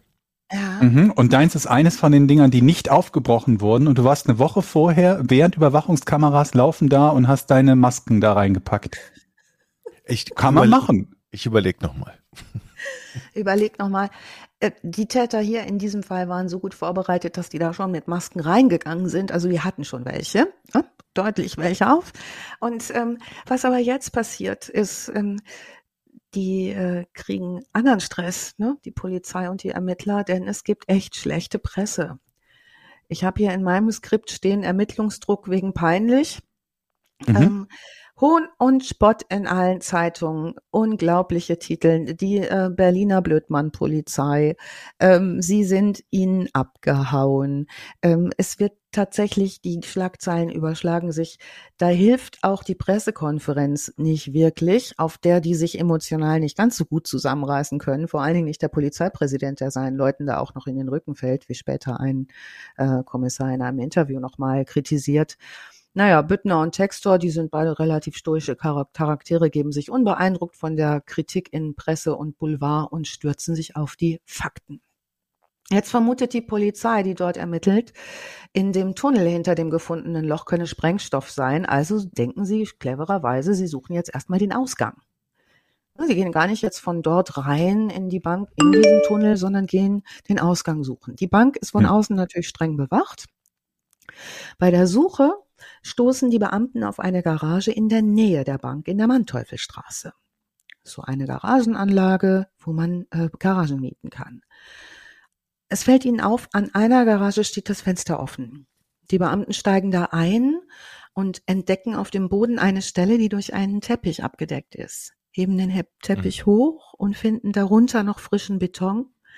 So eine Betonsorte, die schnell abbindet schlagen das lose und entdecken darunter das Einstiegsloch für den Tunnel. Sie gehen vorsichtig rein in das erste Stück und finden direkt ein paar Skateboards, Eimer, Klamotten, Schuhe. Das sind so die ersten Fundstücke. Ähm, noch in der Nacht hatte das LKA, die Sonderkommission Koba, die Soko Koba Commerzbank gebildet. 60 Beamte ermitteln jetzt unter Hochdruck. Ne? Nur für den Hintergrund. Das sind wirklich eine Menge Leute sind dabei. Chef ist Detlef Büttner, schwieriger Start. Er sagt, jetzt haben wir drei Möglichkeiten, auf die Täter zu kommen. Das ist jetzt das, was vorne steht. Die Garage selbst, in der sie drin sind, ist die eine Möglichkeit. Die zweite ist der Tunnel, den sie dann untersuchen werden. Die dritte Möglichkeit, Hinweise aus der Bevölkerung. Die Garage, sagt er, ist für sie erstmal uninteressant, die ist nur der Einstieg. Der Tunnel ist schon spannender, der macht eine leichte Kurve, die halten die Erstbesichtigung kurz, ähm, wenngleich der Tunnel sauber gegraben ist, abgestützt an den Seitenwänden mit Holzpaneelen in der Höhe, Breite, Tiefe so 70 mal 75 Zentimeter. Also man kann da nur im Endengang oh durchgehen sie riechen was Irritierendes, brechen ab. Die äh, Tunnelbegehung rufen erstmal die Feuerwehr, die mit Atemschutzgeräten reingeht, um sich vor möglichen Vergiftungen zu, schü äh, zu schützen. Vermutet werden auch Handgranaten, dass da irgendwas noch scharf gezündet ist. Ähm, die Spurensuche in der Bank bleibt ergebnislos. Dort findet man überhaupt keine auswertbaren Spuren. Da sagen die Ermittler, das ist ungewöhnlich für solche Taten. Normalerweise müsste man sowas aber finden. Und das ist das äh, erste Zeichen für die extrem hohe Professionalität der Täter. Die haben einfach nichts Verwertbares hinterlassen. Das heißt, der Tunnel ist auch nicht irgendwie ein Tunnel, der schon da war, sondern den haben die selber gegraben? Weiß man ja, das? Da wird es jetzt wirklich ganz interessant, weil die anfangen, den Tunnel auszuwerten und feststellen, was da für eine Energie reingesteckt wurde in dieses Meisterwerk von einem insgesamt 100 Meter langen Tunnel, der gegraben wurde. Angefangen in der Garage führt dieser Tunnel links des Weges vor der Garage schnurstracks mit einem kleinen Bogen über den Vorplatz bis zum Beginn der Straße. Dort macht der Tunnel ein, gibt's einen Einstieg in den Regenwasserkanal, der entlang der Straße läuft, gehwegseits. Also 70 Meter Tunnel bis zur Matterhornstraße, dann in den Regenwasserkanal, der hat 60 Zentimeter Durchmesser, dieser Abwasser, Regenwasserkanäle. Dieser verläuft seitlich zur Matterhornstraße, Ecke Breisgauer Straße, wo die Bank ist, gibt es einen neuen Tunnelansatz, der bis unter die Bank führt. Der ist 13 Meter lang. Wie haben die das gemacht? Und das sind ja, man muss ja, man kann ja nicht mal einfach ein Loch graben. In der Nein. Stadt sind ja ständig irgendwelche Leitungen, Stromleitung, Gasleitung, Wasserleitung. Da kannst du doch nicht einfach so einen Tunnel bauen. Und du musst ja aber den ganzen Schutter rausholen, ne? Mhm. Ja, in der Hose und dann in den Hosentaschen irgendwo abkippen. So. Mhm, die Verurteilten, richtig. genau. Die Polizei bekommt eine Menge technische Hilfe. Ähm, die nutzen zum Beispiel das Kanalfernsehen der Wasserwerke, speziell auf diesem Abschnitt in dem Abwasserkanal. Ähm, die finden Skateboards mit Schlaufen dran zum Ziehen, womit offenbar Schutt abtransportiert wurde beim Graben oder was auch zur Fortbewegung genutzt wurde. Ähm, sie um, befragen jetzt das Umfeld der Garage und die Bevölkerung. Dann Jochen ganz genau, äh, sowas kann ja, wird ja gesehen, da ist ja irgendwie, ne, wenn man sowas macht, dann wird doch gesehen. Also die Mieter der Garagen werden befragt so ein Loch zu buddeln und Sand wegzufahren und so, das muss ja irgendwie beobachtet worden sein. Vermutlich denken die Ermittler jetzt, muss monatelang dort ein- und ausgegangen worden sein. Mhm. Und am Ende musst du ja auch die richtige Stelle unter der Bank finden und dann ja. noch das Glück haben, dass da unten das Fundament so ist, dass du da reinkommst. Kann ja auch sein, dass die, die Bank sagt, ja, ich, wir machen da eine Metallplatte drunter unter unseren Schließfächern oder ja. keine Ahnung. Vermutlich wird es nach diesem Fall auch Sicherheitsnachrüstungen in Banken gegeben haben. Ähm, jetzt sind wir im Moment noch da und gucken uns diesen Tunnel an und äh, befragen die Leute. Ähm, der Grundstückseigentümer, der hatte nämlich einen Lackierer beauftragt, an den Garagen zu renovieren. Da gibt's die ersten belastenden Anhaltspunkte. Der Grundstückseigentümer verstrickt sich da in komische Aussagen. Es gibt einen Durchsuchungsbefehl. Ähm, der Besitzer der Lackiererei, die sie durchsuchen, ist ein schon lange in Berlin lebender Mann. Der verstrickt sich in Widersprüche. Die Presse fragt sich natürlich auch, ne, wer könnte das gewesen sein? Was sind das für Täter? Also Pressevertreter des SFB, SFB vermuten Täter aus dem Stasi-Milieu, weil die ja so viel Wissen haben. Wir erinnern uns 95, da sind mhm. gerade ganz andere Dinge vorne, ne, wo an ganz andere äh, Vergehen angeguckt werden. Büttner erklärt allerdings im LKA am Alex ganz klar, dass auch andere Kreise durchaus Wissen haben können. In jedem Fall, sagt Büttner, da sind Experten am Werk.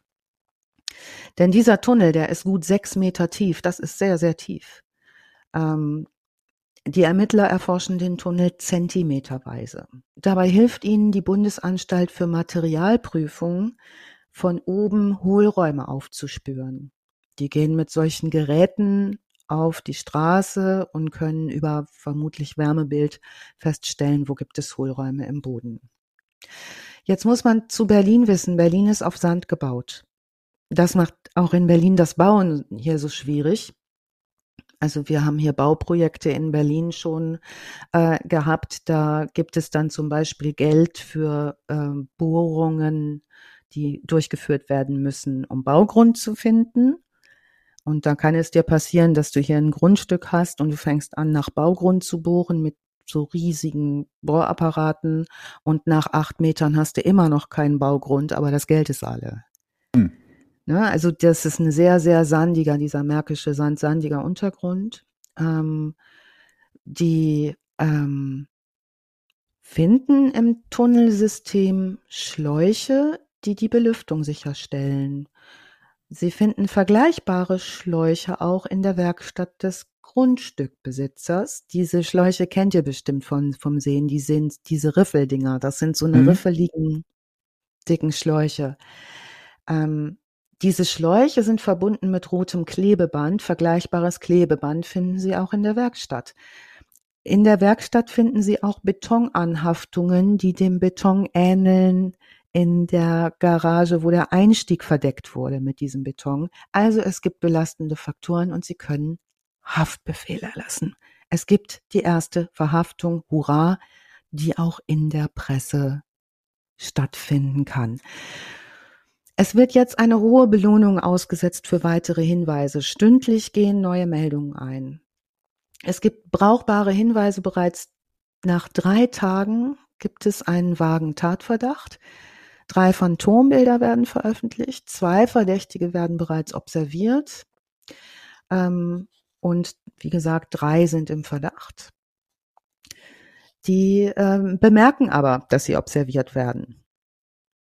Das stellen die äh, Beamten fest, dass sie entdeckt werden beim Observieren, weil die Gesten gegenüber den Observationskräften machen. Also die geben den deutlichen Hinweis, huhu.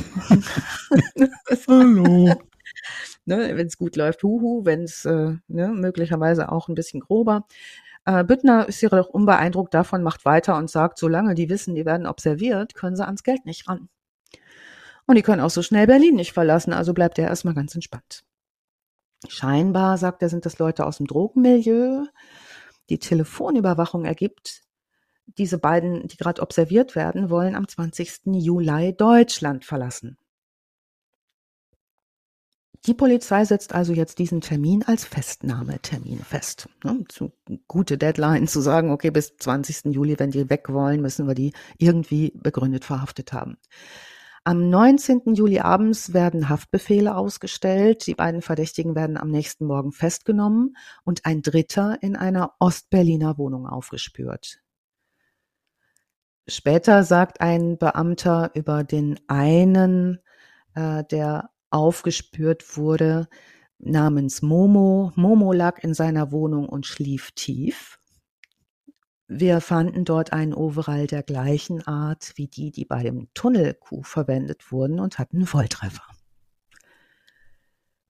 Am Tag nach der Festnahme vernimmt jetzt der Beamte Fuchs den Momo stundenlang. Und dieser Momo spricht nicht. Der sagt einfach stundenlang stoisch, war ich nicht.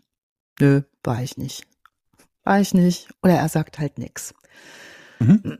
Büttner, der die äh, Vernehmung äh, äh, leitet, verantwortlich, sagt, dass der Beamte Fuchs dann irgendwann, es ist Sommer, ne, oberkörperfrei, ohne Hemd und ohne äh, irgendwas an, ins Büro vom Büttner kommt und sagt, dit ist so heiß. Wir, wir brechen bald zusammen und der Hund sagt nichts. Also die versuchen rauszukriegen aus dem Momo und sind sich sicher, der wird kein Piep sagen. Er wird seine Leute nicht verraten. Die geben auf, die können nicht mehr nach vielen, vielen Stunden Vernehmung bringen den stoisch leugnenden Momo raus, sind überzeugt, der wird nicht umkippen und plötzlich sagt er spontan auf dem Flur, als er schon weggebracht wird, ich habe aber nicht geschossen.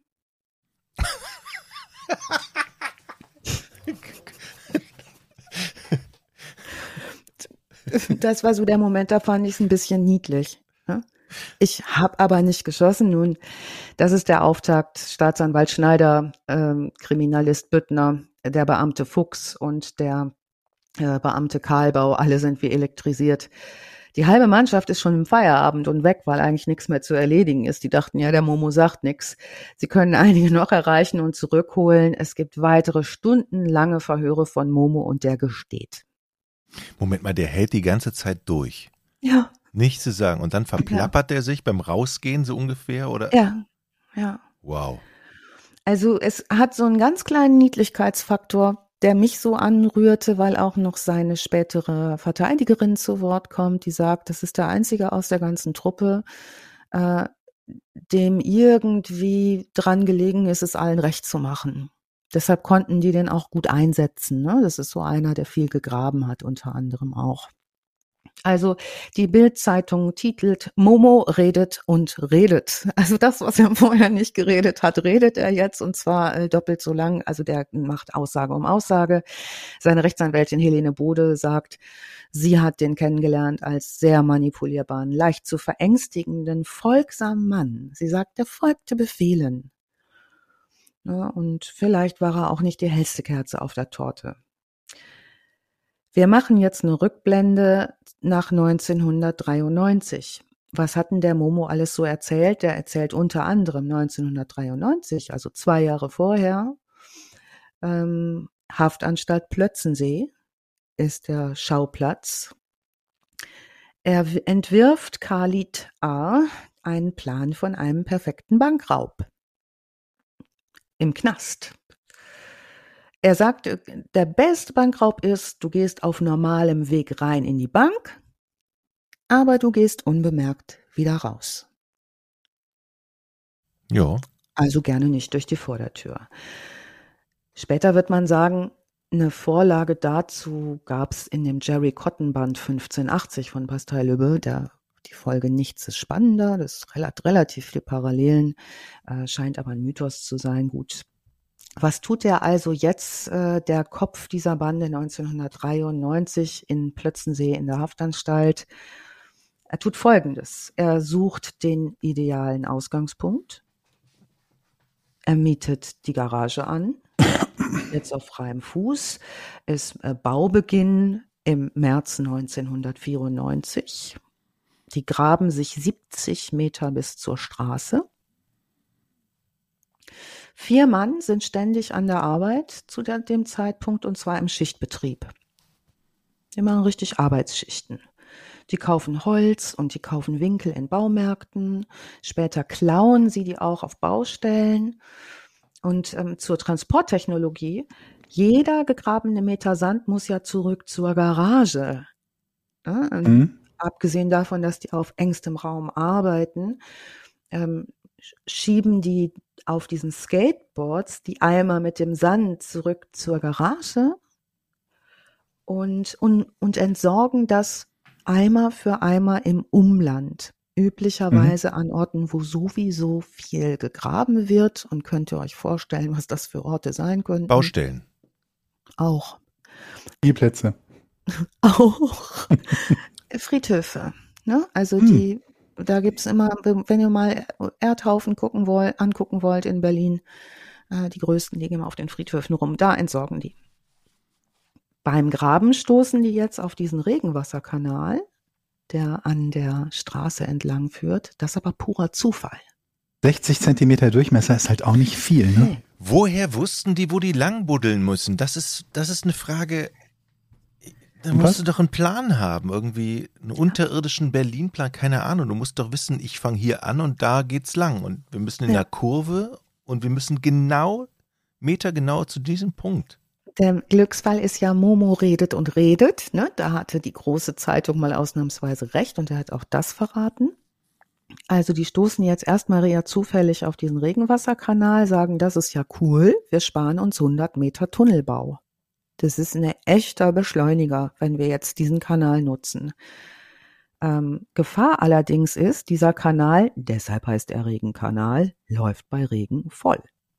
Das heißt, wenn es regnet, haben sie die Arschkarte. Ja, und tatsächlich während der Arbeiten ertrinkt einer von denen fast. Ne, und wird ganz knapp noch rausgeholt. Also die haben genau diese Schwierigkeiten mit diesem Regenwasserkanal.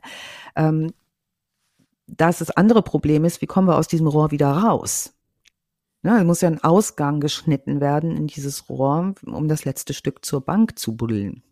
Denn das Rohr führt ja deutlich nicht bis zur Bank, sondern das führt einfach weiter die Straße lang. Bautechnisch ist das äußerst kompliziert und missglückt auch zunächst.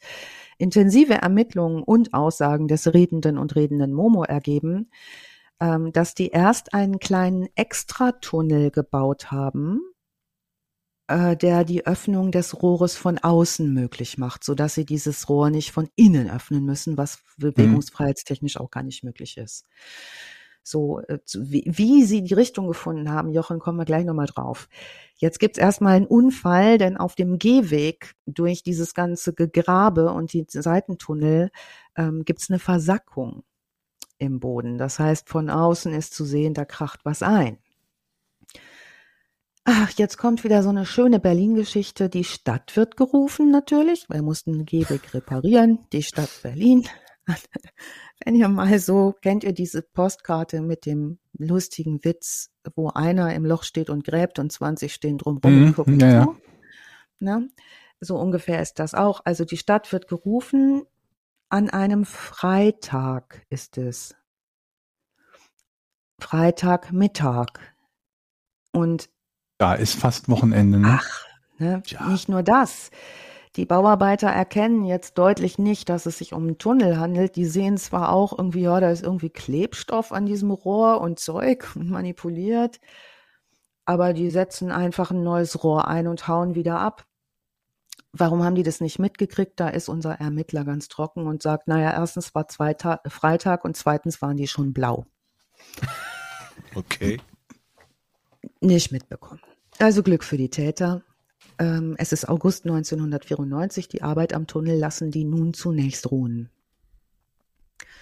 Die wagen erst im März 95 den Weiterbau und verstärken sich mit zwei Leuten. Man sieht das später auch, der 13 Meter lange Tunnel zur Bank, später der Banktunnel genannt, der ist schlampiger gebaut. Die haben es offenbar eiliger. Die graben nicht mehr so tief, die bekommen Orientierungsprobleme, Jochen, und wissen nicht, sind sie schon in der Bank, sind sie noch vor der Bank, müssen tatsächlich auch zweimal die Richtung ändern. Wie machen sie das? Ganz einfach. Einer ist im Tunnel und gräbt. Die anderen sind oben auf dem Gehsteig und tun so, als wären sie betrunken. Also ördeln da irgendwie betrunken vor der Bank rum. Der im Tunnel schlägt ein Metallrohr durch die Decke hoch, also einen langen Metallstab, und die oben beobachten den Gehwegboden. Und sobald die sehen, da gibt's eine Erhebung von diesen kleinen Pflastersteinen und das Rohr sichten, treten die einmal mit dem Fuß drauf und der unten weiß Bescheid, ah, da und da bin ich jetzt. Also so. Also hochprofessionell. Hochprofessionell. Alter. Und das kann doch auch einkrachen. Da bist du da ja. unten in der Erde, buddelst, das kann doch alles. Okay. Ja. Also warum haben die es denn jetzt so eilig, kann man sich fragen. Ähm, der zweite Mann der Tatgruppe, ein Herr I, der futtert sehr gerne. Das ist ein Genussmensch der wird im Laufe der Tunnelarbeiten immer, immer dicker. Fetter. Ach du Scheiße. Und die Gefahr sehen die jetzt deutlich. Wenn wir nicht schneller machen, bleibt er uns im Tunnel stecken. Ach komm. Ja. Und beschließen deshalb, jetzt muss es fix gehen, bevor das Dickerchen stecken bleibt. Was ich wieder einigermaßen großartig finde. Der Herr Staatsanwalt lacht dazu und sagt, Tatzeitvorgabe durch Körperfülle, das hatten wir so auch noch nicht. Also Wahnsinn. sechs Männer sind am Überfall insgesamt beteiligt, vier oben, zwei unten im Tunnel, um die dünne Kellerdecke aufzustemmen. Wenn es geregnet hätte, ja. hätte doch alles einstürzen können ja. wahrscheinlich. Ja. Nun, okay. Sie konnten nun mit dieser 17-stündigen Geiselnahme in aller Ruhe alle Tresore knacken. Und man hört später die beteiligten Kriminalisten sagen, wie beeindruckt sie sind von der Professionalität. Also die sind fast ein bisschen stolz auf ihre Bankräuber. Nun, äh, ein knappes Jahr später werden sie verurteilt. Es gibt Haftstrafen zwischen sechs und zwölf Jahren. Ähm, also summa summarum ist nun seit 2001 auch schon alles verbüßt. Deshalb nennen wir hier auch deutlich keine Namen, weil die Jungs alle wieder draußen sind. Ähm, insgesamt gab es sagt das Gericht 9,6 Millionen D-Mark Beute. Davon können 5,3 Millionen wiedergefunden werden. Aber geschätzt wird eine viel höhere Summe, denn Schwarzgelder sind nicht enthalten. Also zum Prozess berichtet Ende April der Spiegel.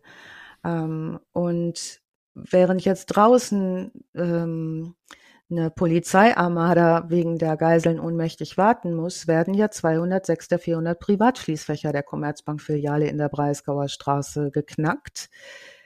Jetzt wird vor Gericht addiert, ohne Beleg zumeist, seitens der Besitzer dieser Schließfächer, was ihnen an Penunzen und Preziosen angeblich verlustig gegangen ist. Da wird aufgelistet 519 Goldmünzen, 112 Gold- und 18 Silberbarren, 69 Ringe, 26 Halsketten, 8 Colliers, teure Uhren, Armbänder und Bares in Höhe von mindestens 1,9 Millionen Mark und 214.000 US-Dollar. Das heißt, jeder kann erfinden, was er da angeblich reingepackt hat, ja? Ja, die Anklage hält es für realistisch, dass allein aus den Geldkästen ein Mindestbetrag von 10 Millionen Mark geraubt wurde, also das Fünffache der angezeigten Summe. Denn diese Schließfächer sind einfach ein schöner Parkraum an der Steuer vorbei. Und ähm, interessant wird's jetzt, ähm, dass die ähm, der Spiegel titelt auch, ne, reichlich Schwarzgeld beim Prozess um einen spektakulären Banküberfall fürchten auch die Beklauten den Staatsanwalt, weil die sich jetzt gar nicht mehr so sicher sind, was geben sie da eigentlich alles an.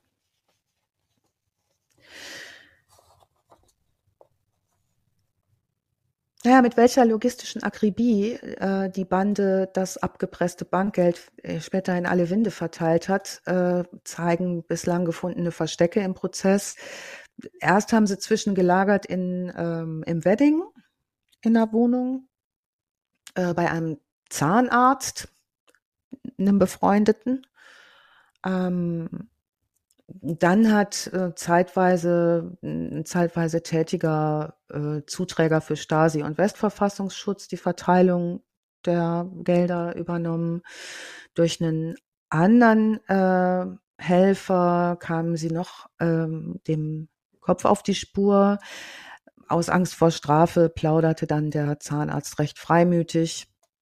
Dann wurden abwechselnd äh, Polizisten fündig, zum Beispiel in dem Dachgeschoss eines Hauses im brandenburgischen Wusterwitz haben sie zwei Hartschalenkoffer gefunden mit mehreren Millionen Mark. Ähm, ja, und sollte, so titelt der Spiegel 96, der Rest des Geldes im Verlauf des Prozesses noch auftauchen, ähm, wird es wohl auch den Inhabern der Zehlendorfer Schließfächer nicht wieder zu ihrem Besitz verhelfen. Das Beutegeld würde an die Staatskasse fallen, solange die Geschädigten aus Angst vor der Steuerfahndung schweigen. Ja. Also schön zusammenfassend tut es äh, in einem Interview äh, unser Kriminalkommissar Arnold Fischer, der sagt, ähm, das ist einfach ein Jahrhundertfall, der größte Coup ähm, der Kriminalgeschichte. Die Festnahme war für meine Leute und mich eine persönliche Genugtuung. Wir haben es unseren hochintelligenten Gegnern gezeigt. Die Täter waren super, aber wir waren einfach noch besser. Und damit hat er, die, haben sie die Reputation der Polizei in ihren Augen auch wieder hergestellt. Spektakulärer Fall. Mhm. Ich, denke nur so, ich bin auf alle Fälle kein guter Einbrecher. Ich habe nämlich Platzangst. Also wenn ich in engen Räumen bin, ich, wenn ich da in diesen Tunnel müsste, ja. würde ich sofort Reiß ausnehmen. Der hat ja auch nur 60 Zentimeter Durchmesser. Ich meine, ich passe da nicht rein, ne? Ich weiß nicht, ob ich da reinpassen würde. Oh Mann. Ey. Also bequem mit viel Platz ist da definitiv nicht, ne? Also, und dann, das ist ja nicht drei Meter oder so, alleine durch dieses Stück 70 Meter. Wenn du dann weißt, einer ist dabei schon, ah gut, ich meine, du kannst da ein bisschen auf die Wettervorhersage schauen, dass du halt nicht unbedingt äh, da anfängst, wenn, wenn, wenn starker Regen angekündigt ist und so. Ich meine, du kannst ja ansonsten den Termin relativ frei wählen. Ich habe gerade überlegt, ob wie, also wie lohnenswert sowas ist, vor allen Dingen die Vorinvestition, in die du da gehen musst, ne? Ja. Du hast da irgendwie, wie, wie viel sind jetzt in, im Endeffekt verurteilt worden? Elf oder so? Zehn? Elf? Ja, insgesamt waren es elf. Den letzten haben sie auch erst 2008 äh, irgendwo in Schweden gegriffen. Also ein paar waren auch noch unterwegs, aber diese sechs Haupttäter hatten sie sofort. Also, ne, das sind halt, das ist halt irgendwie, keine Ahnung, wie viel da möglicherweise sogar noch nicht gefasst worden, die irgendwie mit beteiligt waren die da ein Dutzend Leute, die ein Jahr oder anderthalb oder zwei Jahre, man weiß es ja am Anfang nicht genau, wie lange man brauchen wird, um da durchzukommen, in Vorarbeit gehen. Vor allen Dingen, es kann ja vorher auch jederzeit schiefgehen. In dem Fall haben sie das Glück gehabt, dass einmal, als der Boden eingebrochen ist, die Stadt nur das Rohr geflickt hat. Aber es hätte ja jederzeit sein können, dass irgendjemand äh, diesen Kanal überwacht und plötzlich feststellt, was, was ist denn hier los? Irgendwie hier wird ein Tunnel gegraben oder so und plötzlich im, im, im, im einfachsten Fall, ohne dass sie entdeckt werden, wird es nur wieder zugeschüttet und die Arbeit ist zunichte gemacht. Ja. Ne? Oder wie du sagtest, Jochen, was ist, wenn die plötzlich feststellen, Mist, da ist irgendwie, keine Ahnung was, viel dickerer Stahlbeton als ursprünglich gedacht. Wir kommen da nicht innerhalb von 17 Stunden mal eben durch. Das dauert drei, vier Tage oder also so. Also das wäre ne? doch die, das wäre für mich die größte, ähm, die größte Frage. Kann ich überhaupt einen Bankboden aufbrechen? Dass ich mich hm. durch, durch den Sand in der Straße wühlen kann, okay, aber dann noch in eine Bank von unten rein, wow. Das haben die cool ja, aber gut, wenn du zwei Jahre Zeit hast, rauszufinden, irgendwie wie üblicherweise so eine Bank oder so ein Boden gebaut wird, ob da überhaupt was Besonderes gebaut wird, das kann ich mir schon vorstellen, dass das möglich ist. Und das nächste Ding ist halt, wie lohnenswert ist das? Ja. Ne, was, was gehst du davon raus, äh, aus? Wie viel an Geld du erbeutest, wenn du damit quasi ein Dutzend Leute bezahlst? Es ist immer die Frage, ob man noch die zu erwartende Gefängniszeit mit einrechnet, vermutlich nicht. Ja.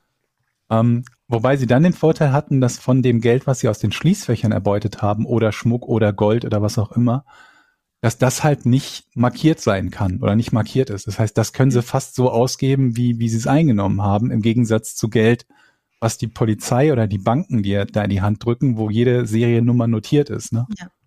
Und die Stimmen später in der Bevölkerung waren auch so ein bisschen, gingen in die Richtung, ach Mensch, bei der ganzen Arbeit hätten wir denen das Geld auch gegönnt. Ne? Also es ja. gibt ja auch genug Stadtteile, wo Leute sagen irgendwie, ach ja, tut jetzt nicht so weh. Aber die Vorlage war, also was hatten sie für Vorbilder? Es gab 1929 einen ähnlichen Banküberfall der berühmten Gebrüder Sass in Berlin. Vielleicht machen wir die auch nochmal. Die Gebrüder Sass waren äh, absolute kriminellen Urgesteine in Berlin, an denen man eigentlich nicht vorbeikommt. Ähm, dieser Banküberfall, den sie dann äh, hier getan haben in der Commerzbank in Zehlendorf, der hat Nachahmer gefunden. Und zwar 18 Jahre später mit äh, einem noch spektakuläreren Tunnelraub im, äh, in Steglitz. Am 14. Januar 2013 im Winter sind Unbekannte über einen 45 Meter langen Tunnelzugang zum unterirdischen Tresorraum einer Volksbank in Berlin-Steglitz, ganz in der Nähe, ähm, gekommen, haben 10 Millionen Euro erbeutet und im Gegensatz zu unseren heutigen Gangstern aus Zehlendorf hat man keinen von denen bis heute gefunden. Hm. Die sind unterwegs und weg mit dem Geld. Ähm, die Strafe, die sie erwarten würde dafür, ist 2023 verjährt. Von denen hat man am Tatort in Steglitz nur eine einzige nicht verwertbare DNA-Spur gefunden. Okay, das heißt, man ab einer bestimmten Zeit kann man nicht mehr für seine Straftat ja. belangt werden? Mord verjährt nicht. Mord verjährt nicht, aber alles Raub, andere? Raub verjährt? Verjährt, ja. Wow. Okay. Gut. Ja, die Täter ne, unseres Falles haben sechs bis zwölf Jahre Knast gekriegt. Das ist jetzt 26 Jahre her, als die so 2001 entlassen wurden, wurde gerade der Euro eingeführt, auch ungünstig, wenn ich eine Riesenbeute habe, die in D-Mark rumliegt. Ja, das war der Tunnelraub der Kuh von Zehlendorf. Wir verlinken euch wieder alle schönen Infos dazu in den Show Notes und ja. ähm, wünschen euch viel Spaß beim Recherchieren. Alles, was es dazu gibt, konnten wir natürlich wie immer hier nicht präsentieren. Ähm, bunt und interessant. Ähm, alles, was dazu bunt und interessant ist, findet ihr nochmal in den Show Notes zum Vertiefen, wenn ihr das möchtet. Richtig, richtig cooler Fall. Fand ich, fand ich echt herausragend, weil man sich immer wieder die Frage stellt, ey, wie geht das mit dem Tunnel? Und dann in die Bank rein. Du musst den Weg finden. Das war so. Naja, aber das, wir haben die Frage ja beantwortet. Ja, ja. Ne? Also es war halt alles andere als so professionell, wie ja. es den Eindruck hat, wenn man sie da nur fliehen sieht. Ne? Und es war viel Rumgestümper und Glück. Ja. Ja, Glück musste auch haben, ein bisschen. Ne? Mhm. Ja, und es wird ja auch in anderen Serien, Fernsehserien immer so äh, suggeriert, dass man da hochprofessionell vorgehen muss und es geht auch so, ne? Also man buddelt einfach. So, ja, und was später der Arnold Fischer sagt in einem Interview mit der Taz, das habe ich euch auch nochmal verlinkt, ähm, der sagt, auch die Polizei war richtig im Jagdfieber. Also das war so spektakulär, auch sowas hat es vorher nicht gegeben und hinterher dann auch erst, ähm, ne, wie gesagt, 18 Jahre später. Ähm, die sind ja auch den Tätern nochmal nachgereist. Ne? Die sind auch nochmal international unterwegs gewesen. Die waren nochmal im Libanon und haben da gesucht. Die, haben, die waren in Schweden und haben gesucht. Also das muss eine unheimlich interessante Ermittlungsarbeit gewesen sein. Hm. Cooler Fall. Vielen Dank für die, für die Recherche. Alles nochmal in den Show Notes. An dieser Stelle nochmal der Hinweis auf, äh, auf Steady. Da könnt ihr nämlich alle Folgen auch noch werbefrei euch äh, anhören. Wir sind gerade dabei, die alten Folgen hochzuschaufeln. Es gibt schon viele, die werbefrei schon da hochgeschaufelt sind. Bei steadyhq.com slash fawn und da könnt ihr dieses Projekt auch mit einer monatlichen Mitgliedschaft unterstützen und die ganze Arbeit, die hier reingesteckt wird. Ne? Jo. jo. Alice, vielen Dank. Ja, sehr gerne. Und ähm, euch wünsche ich erstmal eine ganz erholsame Zeit bis zum nächsten Mal. da wartet, glaube ich, schon der nächste Fall. Ne? Jo Jochen ähm, weiß es noch nicht. Georg und ich haben schon einen im Hinterkopf und äh, mindestens die Liste ist noch lang. Wir haben eine lange Liste von Ja, Fällen, die wir noch ja. im, im Hinterkopf haben, ja. Die wird irgendwie auch immer besser, Georg, die Liste. Ne? Also Äh, Umso besser für uns, ne, Ja. dass wir immer die Auswahl haben, Ja. was wir nehmen können. Okay, ich freue mich. Und Tschüss. wünsche euch was. Tschüss. Ja, macht's gut. Tschüss.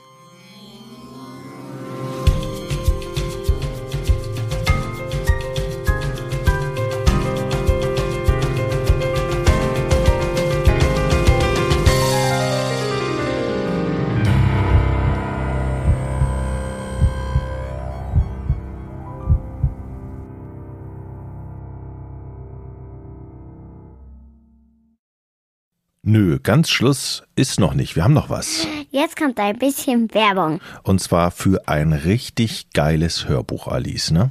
Hörbücher sind der Hammer, ne? Kann man sich entspannen, sich zurücklehnen, einfach zuhören. Und ähm, das bringt in diesem Hörbuch eher Unheil, ne? In der Geschichte. Ja. Das letzte, was du hörst, ist nämlich ein Psychothriller, der brandneue Psychothriller mit der Stimme von Charles Rettinghaus. Das ist die deutsche Stimme von Robert Downey Jr. Oh wow, Ja. das ist eine super Stimme. unter anderem. Und wer sie nicht kennt, vielleicht hier mal ein kleiner Ausschnitt aus das letzte, was du hörst, mit dieser wunderschönen Stimme. Und um Stimmen geht's nämlich gleich auch dann weiter. Eine Stimme, die einen sofort in den Bann schlug. Gelassen wie ein großer Strom, der sich seiner Ewigkeit bewusst durch die Landschaft strömte. Stundenlang konnte Sarah sich dieser Stimme hingeben, und das würde sie heute Abend auch tun, ganz gleich, was Björn davon hielt. Genau. Das ist mal so ein kleiner Auszug aus das letzte, was du hörst. Ich liebe diese Stimme.